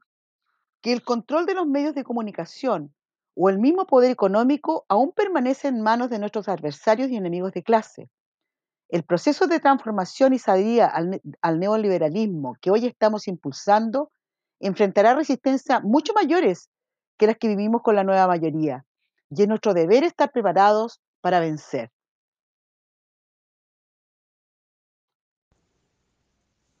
Medidas de urgencia para enfrentar la crisis. Como lo hemos afirmado en documentos del partido, las medidas económicas fiscales que enfrenta la pandemia han sido desplegadas a destiempo y disgregadas en paquetes dispersos. Las ayudas a los hogares aplican criterios de hiperfocalización evitando que todo, por todos los medios que se consideren medidas de carácter universal y no sean percibidas por la ciudadanía como permanentes. El gobierno apostó claramente por burocratizar las ayudas a los hogares, ralentizando los procesos de acción a los sistemas y plataformas computacionales, dejando sin directrices específicas a los servicios descentralizados y municipalidades, y en general desnaturalizando el uso ciudadano de los instrumentos públicos. Esto es más patente en el caso del registro social de hogares y su utilización al ingreso familiar de emergencia. Las respuestas insuficientes del gobierno y de sus políticas públicas expresadas en IF y IF2, bono de clase media y crédito clase media han sido desbordadas por el retiro del 10% de fondos de pensiones, que inyectó un gran alivio económico a más de 9 millones de afiliados en montos promedios de 1.400.000 pesos esta medida, impulsada por la ciudadanía y que alcanzó amplio apoyo parlamentario, ha impulsado ya la economía en el mes de agosto a niveles cercanos a los años 2018 y 2019, previéndose un efecto positivo en el crecimiento económico de tres puntos del PIB y un aumento de la recaudación fiscal por concepto de IVA en al menos 2 mil millones de dólares, es decir, un 0,8% del PIB. En estos mismos términos, la alternativa de política pública pasa en el corto plazo por fortalecer el consumo de las familias, por IF, el empleo y los salarios, es decir, políticas que apunten a mejorar la capacidad de consumo de las familias asalariadas y empobrecidas, de manera que el mayor flujo de ingresos monetarios por efecto de propensión al consumo aumente el consumo total de la economía y con ello aumente la tasa de utilización de la capacidad productiva y la inversión privada por efecto acelerador. Esta política se conoce como crecimiento guiado por los salarios y supone una diferencia importante con las políticas neoliberales que impulsa Hacienda, pues entiende el, el empleo relacionado positivamente con la actividad económica y esta positivamente con los niveles salariales en la economía, en la situación de subutilización del empleo y capacidad productiva. El gobierno ha anunciado gastos públicos de 17 mil millones de dólares y un plan de acuerdo con actores de la oposición de 12 mil millones de dólares, los que se han construido utilizando ampliamente el concepto de gasto tributario. Es decir, se suman los impuestos que deja de recibir el gobierno. De esta manera se compone un rimbombante plan para enfrentar la crisis, la crisis, pero que gastará solo 7 mil millones de dólares durante el 2020, es decir, cerca de un 2,2 del PIB, muy insuficiente en la peor crisis. El corolario de la política gubernamental es predecible. La recuperación será lenta, volver a la senda de la recuperación nos tomará cinco años. Volver a la senda de la actividad económica prepandemia nos tomará tres años. Arrastraremos la crisis para cimentar una década perdida para la economía chilena, pero además con políticas que concentrarán aún más la riqueza y con niveles de desempleo de dos dígitos por al menos dos años y una tasa de pobreza que seguirá a, que seguirá asaltado, perdón, una tasa de pobreza que seguirá sobre el 16% y seguirá alta. Hemos afirmado que el país dispone de más recursos para enfrentar tanto la recuperación de la economía como para ir en auxilio de la población hoy está, que hoy está sin sueldos y que está endeudada y que muchos no pueden enfrentar sus necesidades básicas, una crisis que arrastrará más allá de este gobierno. Es por ello que lo que ya se ha planteado como medidas y otras deben constituirse como un plan que orienta al pueblo en los objetivos de la lucha, de exigencias de soluciones inmediatas inmediatas. El derecho garantizado a la salud. De absoluta relevancia ha sido en nuestra lucha el desarrollo de la salud. Más aún cuando nos hemos estado enfrentando a una pandemia y vemos con mayor nitidez las enormes dificultades del sistema de salud chileno a pesar del esforzado y sacrificado desempeño del personal de los servicios de salud. Queremos saludar a las y los trabajadores de la salud que han destacado en el cumplimiento de sus funciones durante esta, durante esta pandemia y en ellos, ellas, representamos a todas y todos los trabajadores de otros servicios esenciales, como las y los recolectores de basura, que en estos tiempos de crisis han demostrado su invaluable aporte a la sociedad. A todas ellas, ellos y ellas, nuestro reconocimiento por su esforzada labor. Para todo análisis y propuesta de transformación se debe actuar sobre las determinantes sociales de la salud, que son finalmente las que establecerán la calidad de vida de nuestra población. Por ello, ninguna medida en el ámbito de la salud será completa para la dignidad de nuestro pueblo si no modificamos, mejoramos y desarrollamos los cambios urgentes y necesarios en la vida de la población. Trabajo y salarios dignos, educación de calidad, medio ambiente sano, protección social, pensiones y viviendas dignas, entre otros. Por ello, el Estado debe reconocer a la salud como parte integrante del sistema de seguridad social que un Estado democrático con enfoque de derechos debe contener. Por lo anterior, es urgente y necesario que nuestra constitución política establezca y proclame explícitamente el derecho universal a la salud, garantizando el acceso, cobertura integral,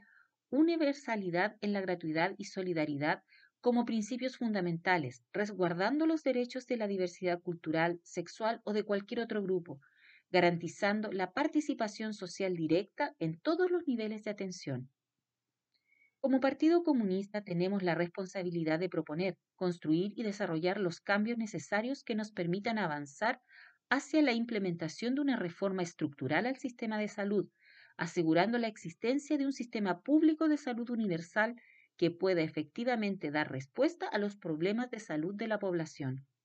Es necesario replantear la creación de un Servicio Nacional de Salud centralizado y unificado que incluya la atención primaria de salud como eje central y que revierta la separación de funciones entre la autoridad sanitaria, la gestión de la red y la atención primaria de salud, generando una única conducción regional a subregional desde donde se tomen las decisiones de salud basadas en las estrategias integrales, individuales y comunitarias de prevención y promoción de salud. Asimismo, se debe avanzar hacia la reducción y subordinación del sector privado de salud ante el público, buscando también optimizar recursos y extender los beneficios al grueso de la población y no solo los sectores de mayor poder socioeconómico. Un sistema de salud que se base y respete el enfoque de derechos y la participación activa de las personas en la generación y ejecución de las políticas de salud y el respeto e inclusión de la cosmovisión de nuestros pueblos originarios en las mismas. Otro elemento importante es el fortalecimiento de los equipos de salud como eje de transformación, garantizando el trabajo digno y la estabilidad laboral de las y los trabajadores de la salud. Asimismo, los trabajadores deben ser parte de la toma de decisiones en salud, donde la participación de las organizaciones sociales, comunitarias y de usuarios tengan también sentido vinculante y resolutivo. Un pilar a desarrollar en la lucha por la salud es el fomento del desarrollo científico nacional, la inversión en investigación e innovación tecnológica a nivel universitario a través de la creación de empresas estatales que permitan la producción nacional de insumos y equipamientos para responder a las necesidades del país. Compañeras y compañeros, en este 26 Congreso nos convocamos a dar una discusión en tiempos muy acotados, con restricciones para el debate presencial, pero tenemos la confianza que el partido y la juventud está a la altura de sortear estas limitaciones y logrará un debate rico y creativo para definir nuestras tesis y desafíos principales entre otros, enfrentar los desafíos de un plebiscito que logre propinarle una derrota al neoliberalismo y las sucesivas elecciones que nos permitan aumentar la incidencia del partido con aporte cuantitativo, pero también en los contenidos de lucha y transformación social para Chile. No podríamos concluir este informe sin también rendir un homenaje a cada una y cada uno de las, los y les compañeros que han fallecido en estos meses de pandemia su recuerdo y ejemplo inspirará nuestro debate y luchas futuras. Septiembre 2020.